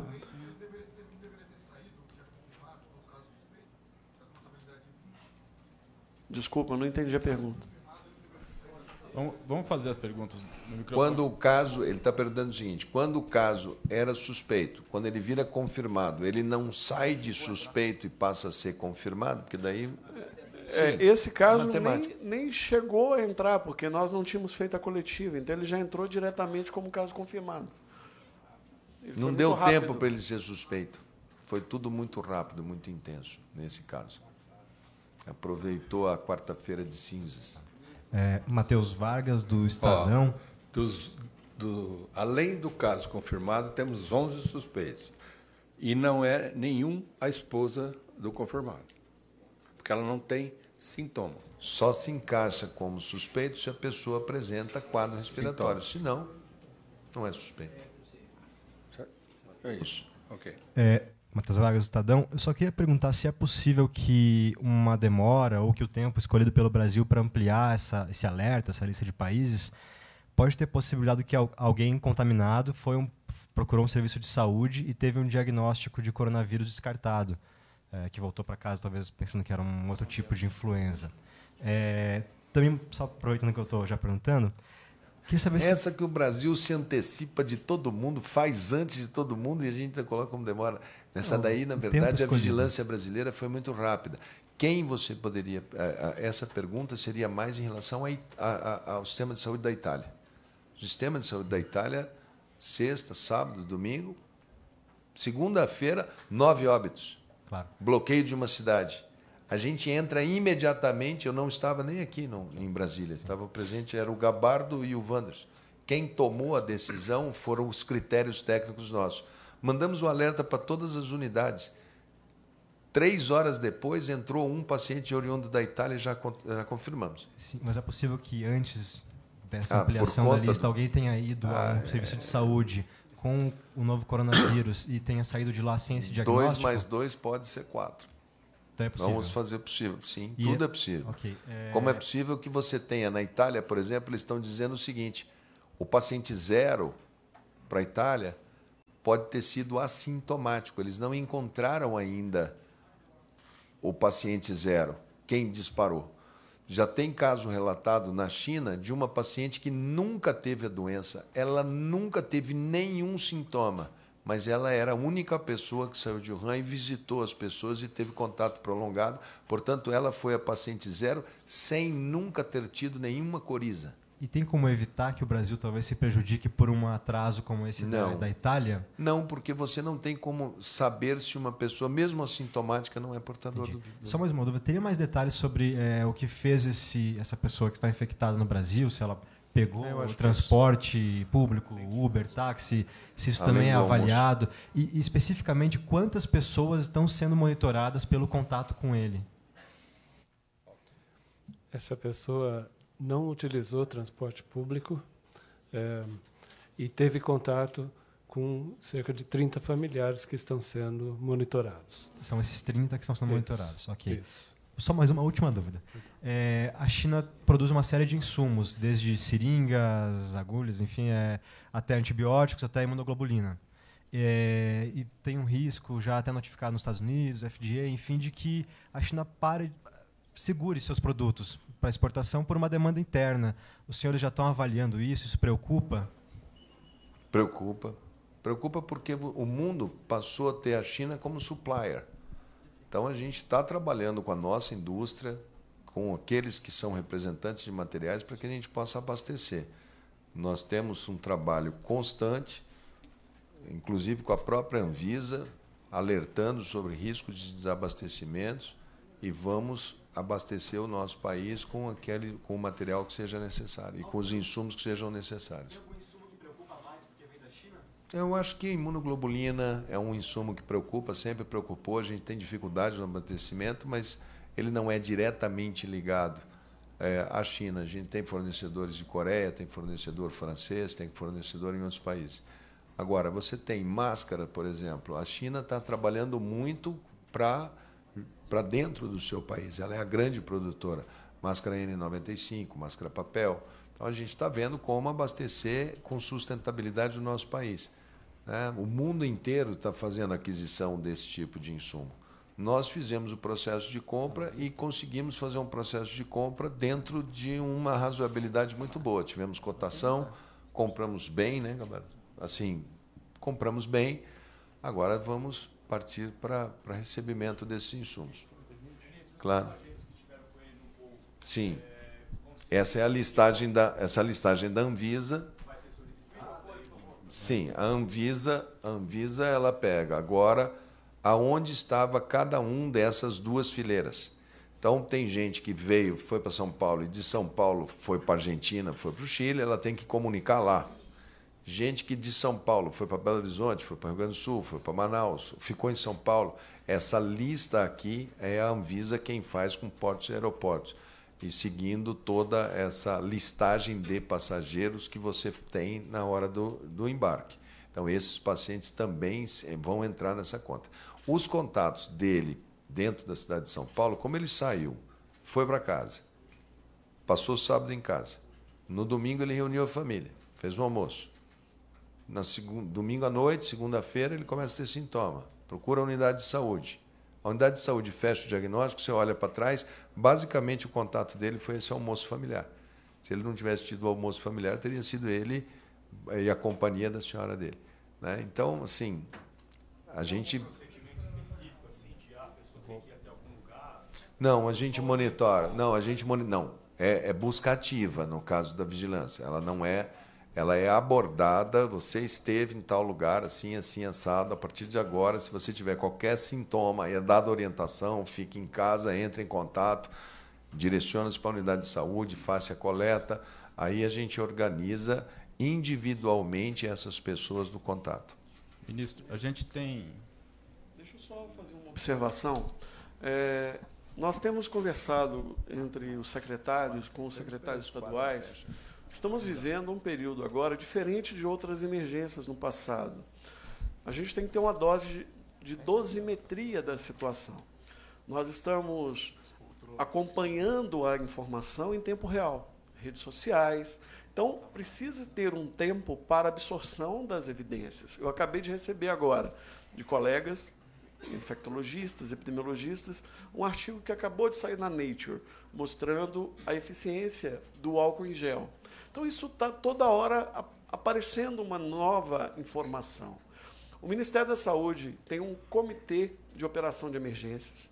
Estamos discutindo com especialistas para tomar as melhores medidas possíveis, de acordo e proporcionalmente a cada cenário e cada risco. Então, é natural que a gente está aprendendo, que nós estamos entendendo melhor deste vírus. Esse vírus já está circulando de dezembro na China até agora, pouco mais de dois meses e meio. E olha quantas informações novas surgiram. São milhares de artigos científicos publicados na, na Medline, é, na Elsevier, ou seja, plataformas científicas importantes que fundamentam a tomada de decisão. Então, nesse momento também a gente tem que tomar muito cuidado, porque a gente tem uma epidemia concretamente acontecendo mas tem também uma infodemia, uma epidemia de informação que precisa ser absorvida, tratada e disponibilizada para vocês para tomar de decisão. É, só, só para. O Wanderson está com infodemia. É. Já falou para mim. É muita informação por segundo no celular dele. É, Mas no, no, na questão de gerenciamento, nós no Estado de São Paulo, como disse no começo, temos lá o nosso comitê também. Então, além de toda a integração que a gente tem com o Ministério, nós ampliamos o número de especialistas do comitê, que estão reunidos agora, por sinal, e, e para que possam nos orientar e essas mudanças que acontecem e essas informações que chegam a respeito do, do, comportamento do próprio vírus.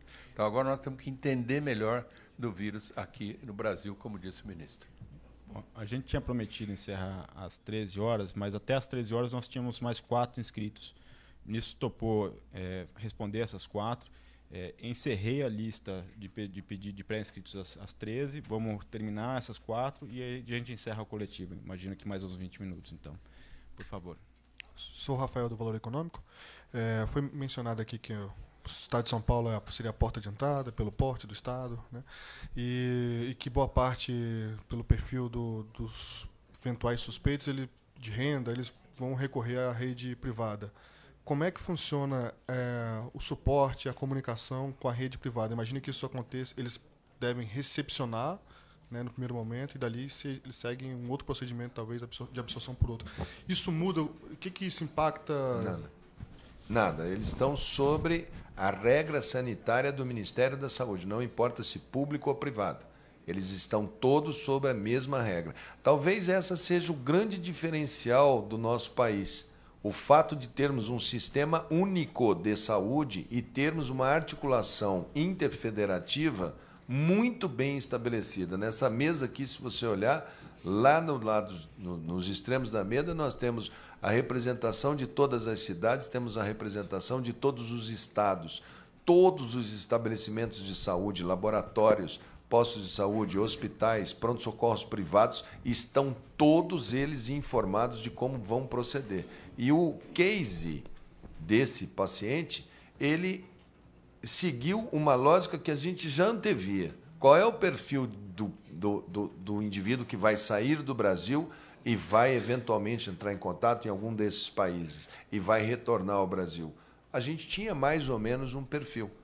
É, ele basicamente ele é uma pessoa que deve ter um poder aquisitivo para poder estar viajando de avião, indo para a Europa, indo para para Irã, para a China, fazendo negócios, né? esse era o perfil que a gente esperava. E a porta de entrada dele deve ser o nosso maior hub, que é São Paulo. Se da parte pública o governo garante por meio de insumos, licitações, eles devem, da parte deles também, já providenciar os, as vias Sim, de eles de têm uma acesso- relação diferente, eles têm uma relação é, estabelecida por contrato com seus clientes, seja planos de saúde ou sejam pacientes privados. Né? É, o- nós, o Ministério da Saúde, além do que a gente vai reforçar, nós estamos muito atentos. Nós sabemos que uma secretaria do Estado de São Paulo ela tem uma musculatura muito boa, nosso sistema de saúde muito forte. Não esqueçam que em novembro, outubro para novembro, a cidade de São Paulo foi a primeira metrópole mundial a receber o certificado de ter interrompido a transmissão do HIV mãe e filho. Isso não se faz sem um sistema de saúde extremamente comprometido, extremamente forte. Então, se por um caso, por um lado, a gente tem na cidade de São Paulo uma, uma, uma metrópole, por outro lado, a gente reconhece em São Paulo uma capacidade muito forte de organização. E o Ministério da Saúde, sobre a orientação do presidente Jair Bolsonaro, é não há limites para suporte aos estados e municípios. Nós seremos partícipes, junto com o Estado de São Paulo, com os municípios brasileiros e todos os estados, de todas as etapas do enfrentamento, até mesmo eventuais etapas financeiras que se façam necessárias. Alô, oi. É, Maria Eduarda do Correio Brasiliense. São duas perguntas. É, esses dois casos confirmados como suspeitos pelo Agarran e pelo Cuidado hospital com essa palavra. É. Confirmado como suspeito, você atrapalha como tudo. suspeitos. Os suspeitos. Isso. Eles podem entrar nessa lista ainda hoje de suspeitos? Vai ser atualizada de novo? Não. A gente está fazendo, sempre até o meio-dia, a gente consolida tudo. O que é confirmado é confirmado, o que é descartado é descartado. O que não conseguiu, não deu tempo de rodar os testes, ele continua como suspeito até que você confirme ou afaste. Então, normalmente, a cada 24 horas, essa fila anda. Ok. E, e sobre essa distribuição dos insumos, esses insumos já estão em posse do Ministério da Saúde? Vai ser distribuído, vai chegar quando aos estados? A Tem partir uma... de hoje, toda essa parte de assistência, insumos, acostumem-se. O Wanderson era muito vigilância, vigilância, vigilância. Agora, assistência, que é essa coisa, como atender, como atender, João Gabardo. É, a licitação já foi feita, nós já temos o resultado, quem as, quais foram as empresas que venceram, cada um dos itens desses insumos. É, eles já estão assinando o contrato com o Ministério da Saúde e agora tem um prazo de sete dias para entregar os produtos. Então, a gente acredita que, no prazo máximo de sete dias, eh, nós já estaríamos encaminhando esses equipamentos de proteção individual para os estados. Agora, veja bem, eh, todos os estados, os municípios, os hospitais, eles já de- eles têm esses equipamentos. Claro que eles têm esses equipamentos para um atendimento eh, daqueles casos que necessitavam. né? Agora nós vamos ter uma demanda maior. Por isso que nós vamos reforçar com esses equipamentos que nós estamos comprando. Não significa que hoje cada um dos hospitais ou cada uma dessas unidades já tem esses equipamentos para atender os pacientes que necessitarem. O que a gente está eh, encaminhando são eh, quantitativos bem superiores ao consumo médio para atender uma possível demanda que nós tenhamos. Tá? Então, em uma semana, os, os equipamentos de proteção individual já estarão chegando em cada um dos estados brasileiros. Ministro Natália, do Grupo RBS aqui. Ah, são três perguntas, na verdade. A primeira delas ah, sobre a questão do reforço né, das equipes da Anvisa nos portos e aeroportos. Na segunda-feira, na coletiva, ah, nos disseram que, na verdade, depende né, da- das ações da Anvisa. Eu quero saber se, se o Ministério está dialogando com a Anvisa de como vai reforçar, vai botar mais gente nos aeroportos e portos para fazer essa triagem de quem está chegando.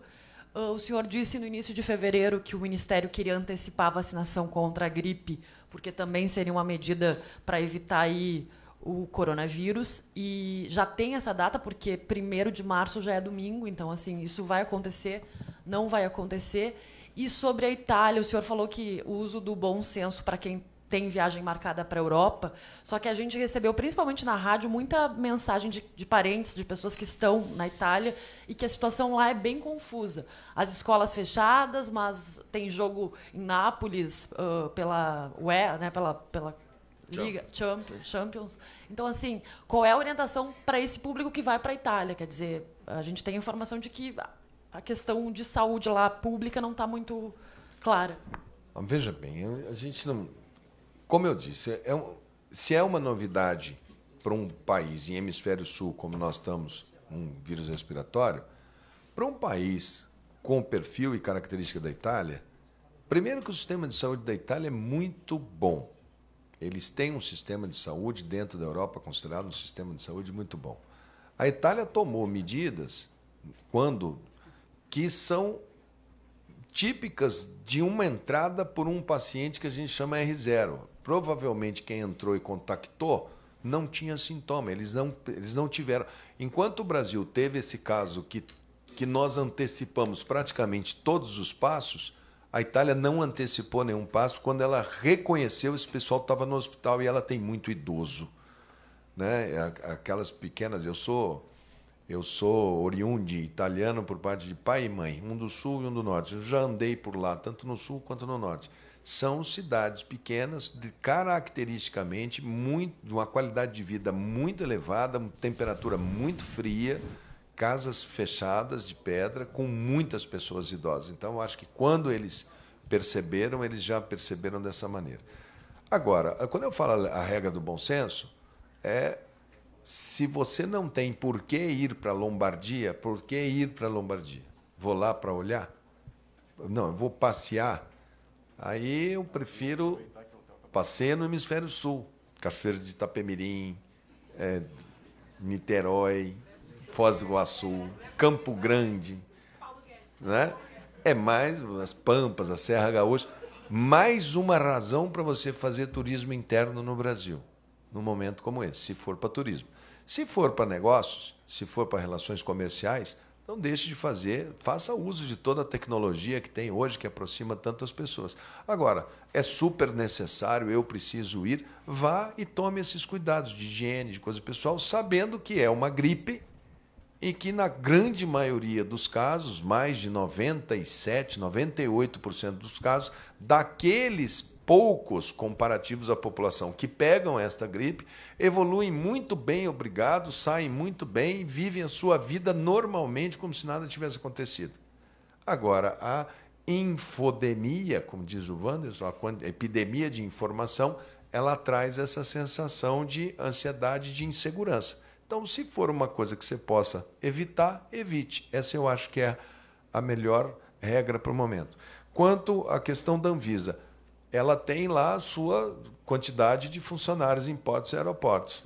Nós já entramos em contato e já colocamos que essa quantidade ela tem que estar atenta se tiver alguma coisa, até pelo fato de você estar num regime de emergência de, eh, de interesse nacional, ela também está sobre esse guarda-chuva do Ministério da Saúde. Ela também pode, inclusive, fazer contratações temporárias, pontuais, para poder cumprir os seus objetivos. Mas, mas, hoje o número de funcionários é suficiente Aí ou é não? com a Anvisa pode lhe dizer, a gente faz esse questionamento para a Anvisa.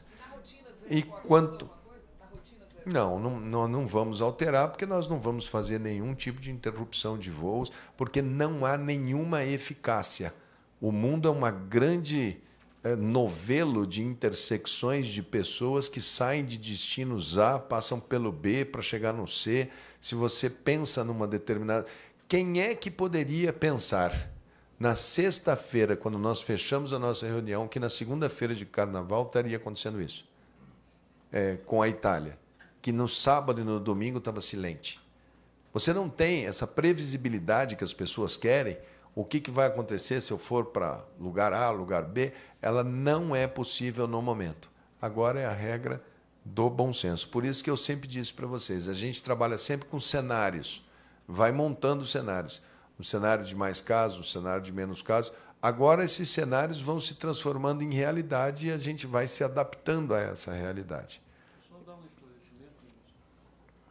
Bom, é, isso foi perguntado antes de ontem na coletiva que cuidados os brasileiros devem ter quando chegarem à Itália.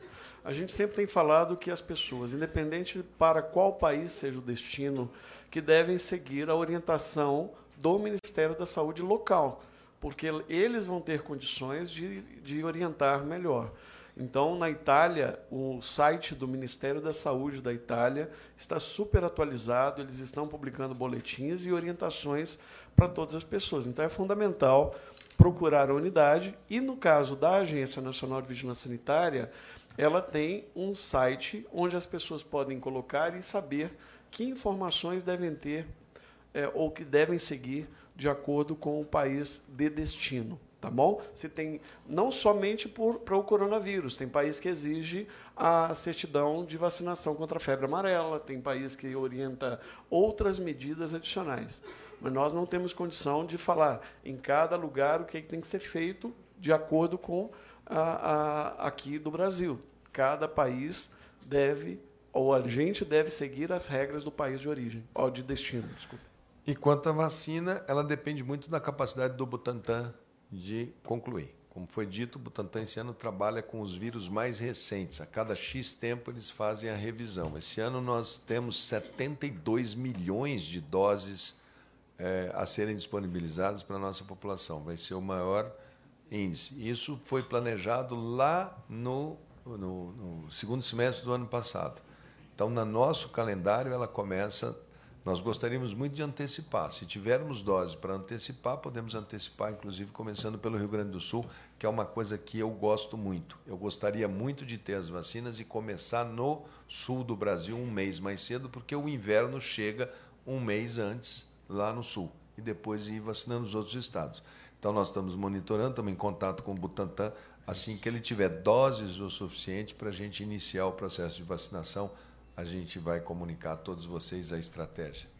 Falando é, Débora? pelo Butantan, Débora, posso dizer, Oi, falando pelo Butantan, estamos fazendo todos esses esforços. Vamos poder antecipar. O que eu não posso lhe dizer é em quanto tempo será essa antecipação, ou de quanto tempo será essa ante, é, antecipação. Hoje a data prevista é? A gente trabalha com o início da vacinação na última quinzena de março, começo de abril. Ah.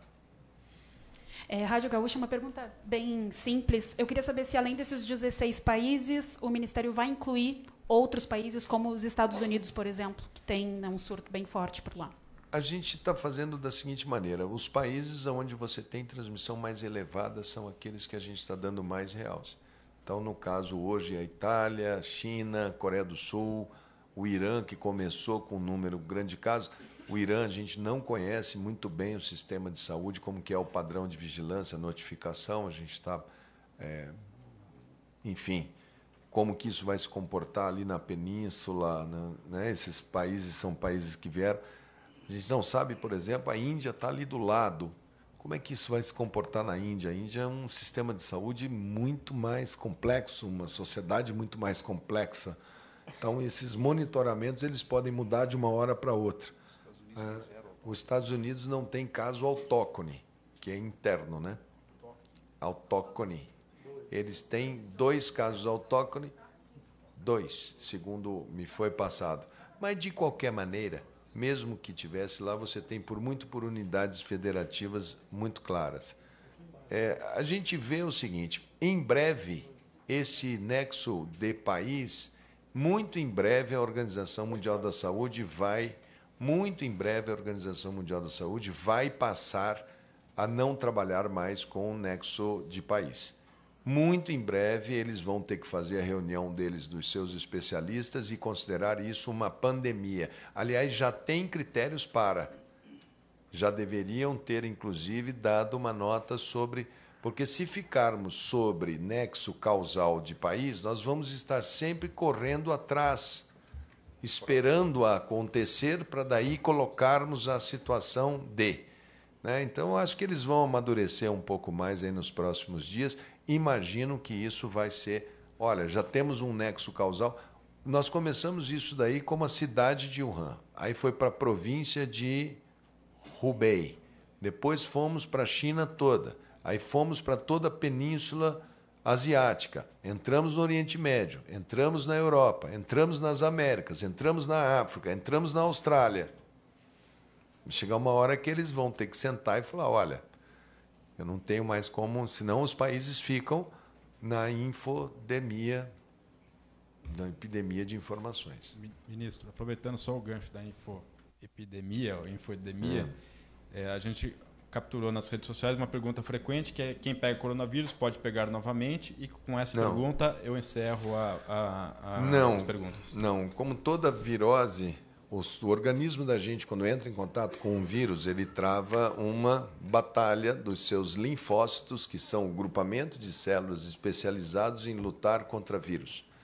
Você faz uma linfocitose, briga, ele vai para os seus gânglios, ali dentro os vírus é derrotado e surgem uma série de células que são as defesas de memória. Cada vez que você entra em contato com aquele vírus, o seu organismo já reconhece, sabe quem ele é e não permite que ele se multiplique no seu organismo. Então, é uma vez só.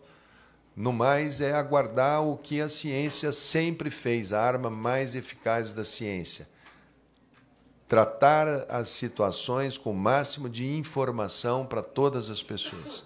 Segundo, que as pessoas lavem as mãos, façam a sua higiene. Acreditar na capacidade da ciência de produzir vacinas. Aliás, eu gostaria muito de perguntar para aqueles que são do movimento anti-vacina se sair uma vacina para esse coronavírus, se eles vão ficar fora da fila de vacina. Acho que eles serão os primeiros a chegar e solicitar o seu direito de ser vacinado. E terceiro, gente, como toda situação, país espiritual, país que tem fé, fé, fé é uma coisa que é importante em toda a sociedade, uma boa imunidade, uma boa religiosidade, um bom senso familiar, um bom senso de humanidade, de solidariedade, de companheirismo para com as pessoas. Nós somos um barco só, a humanidade está junto nessa. O Brasil está totalmente solidário ao Estado de São Paulo, à cidade de São Paulo, locomotiva do nosso país, uma cidade maravilhosa. Eu, como sou devoto de Nossa Senhora, lá em São Paulo tem Nossa Senhora da Saúde, que é a padroeira da Itália das epidemias. Já fiz a minha Ave Maria.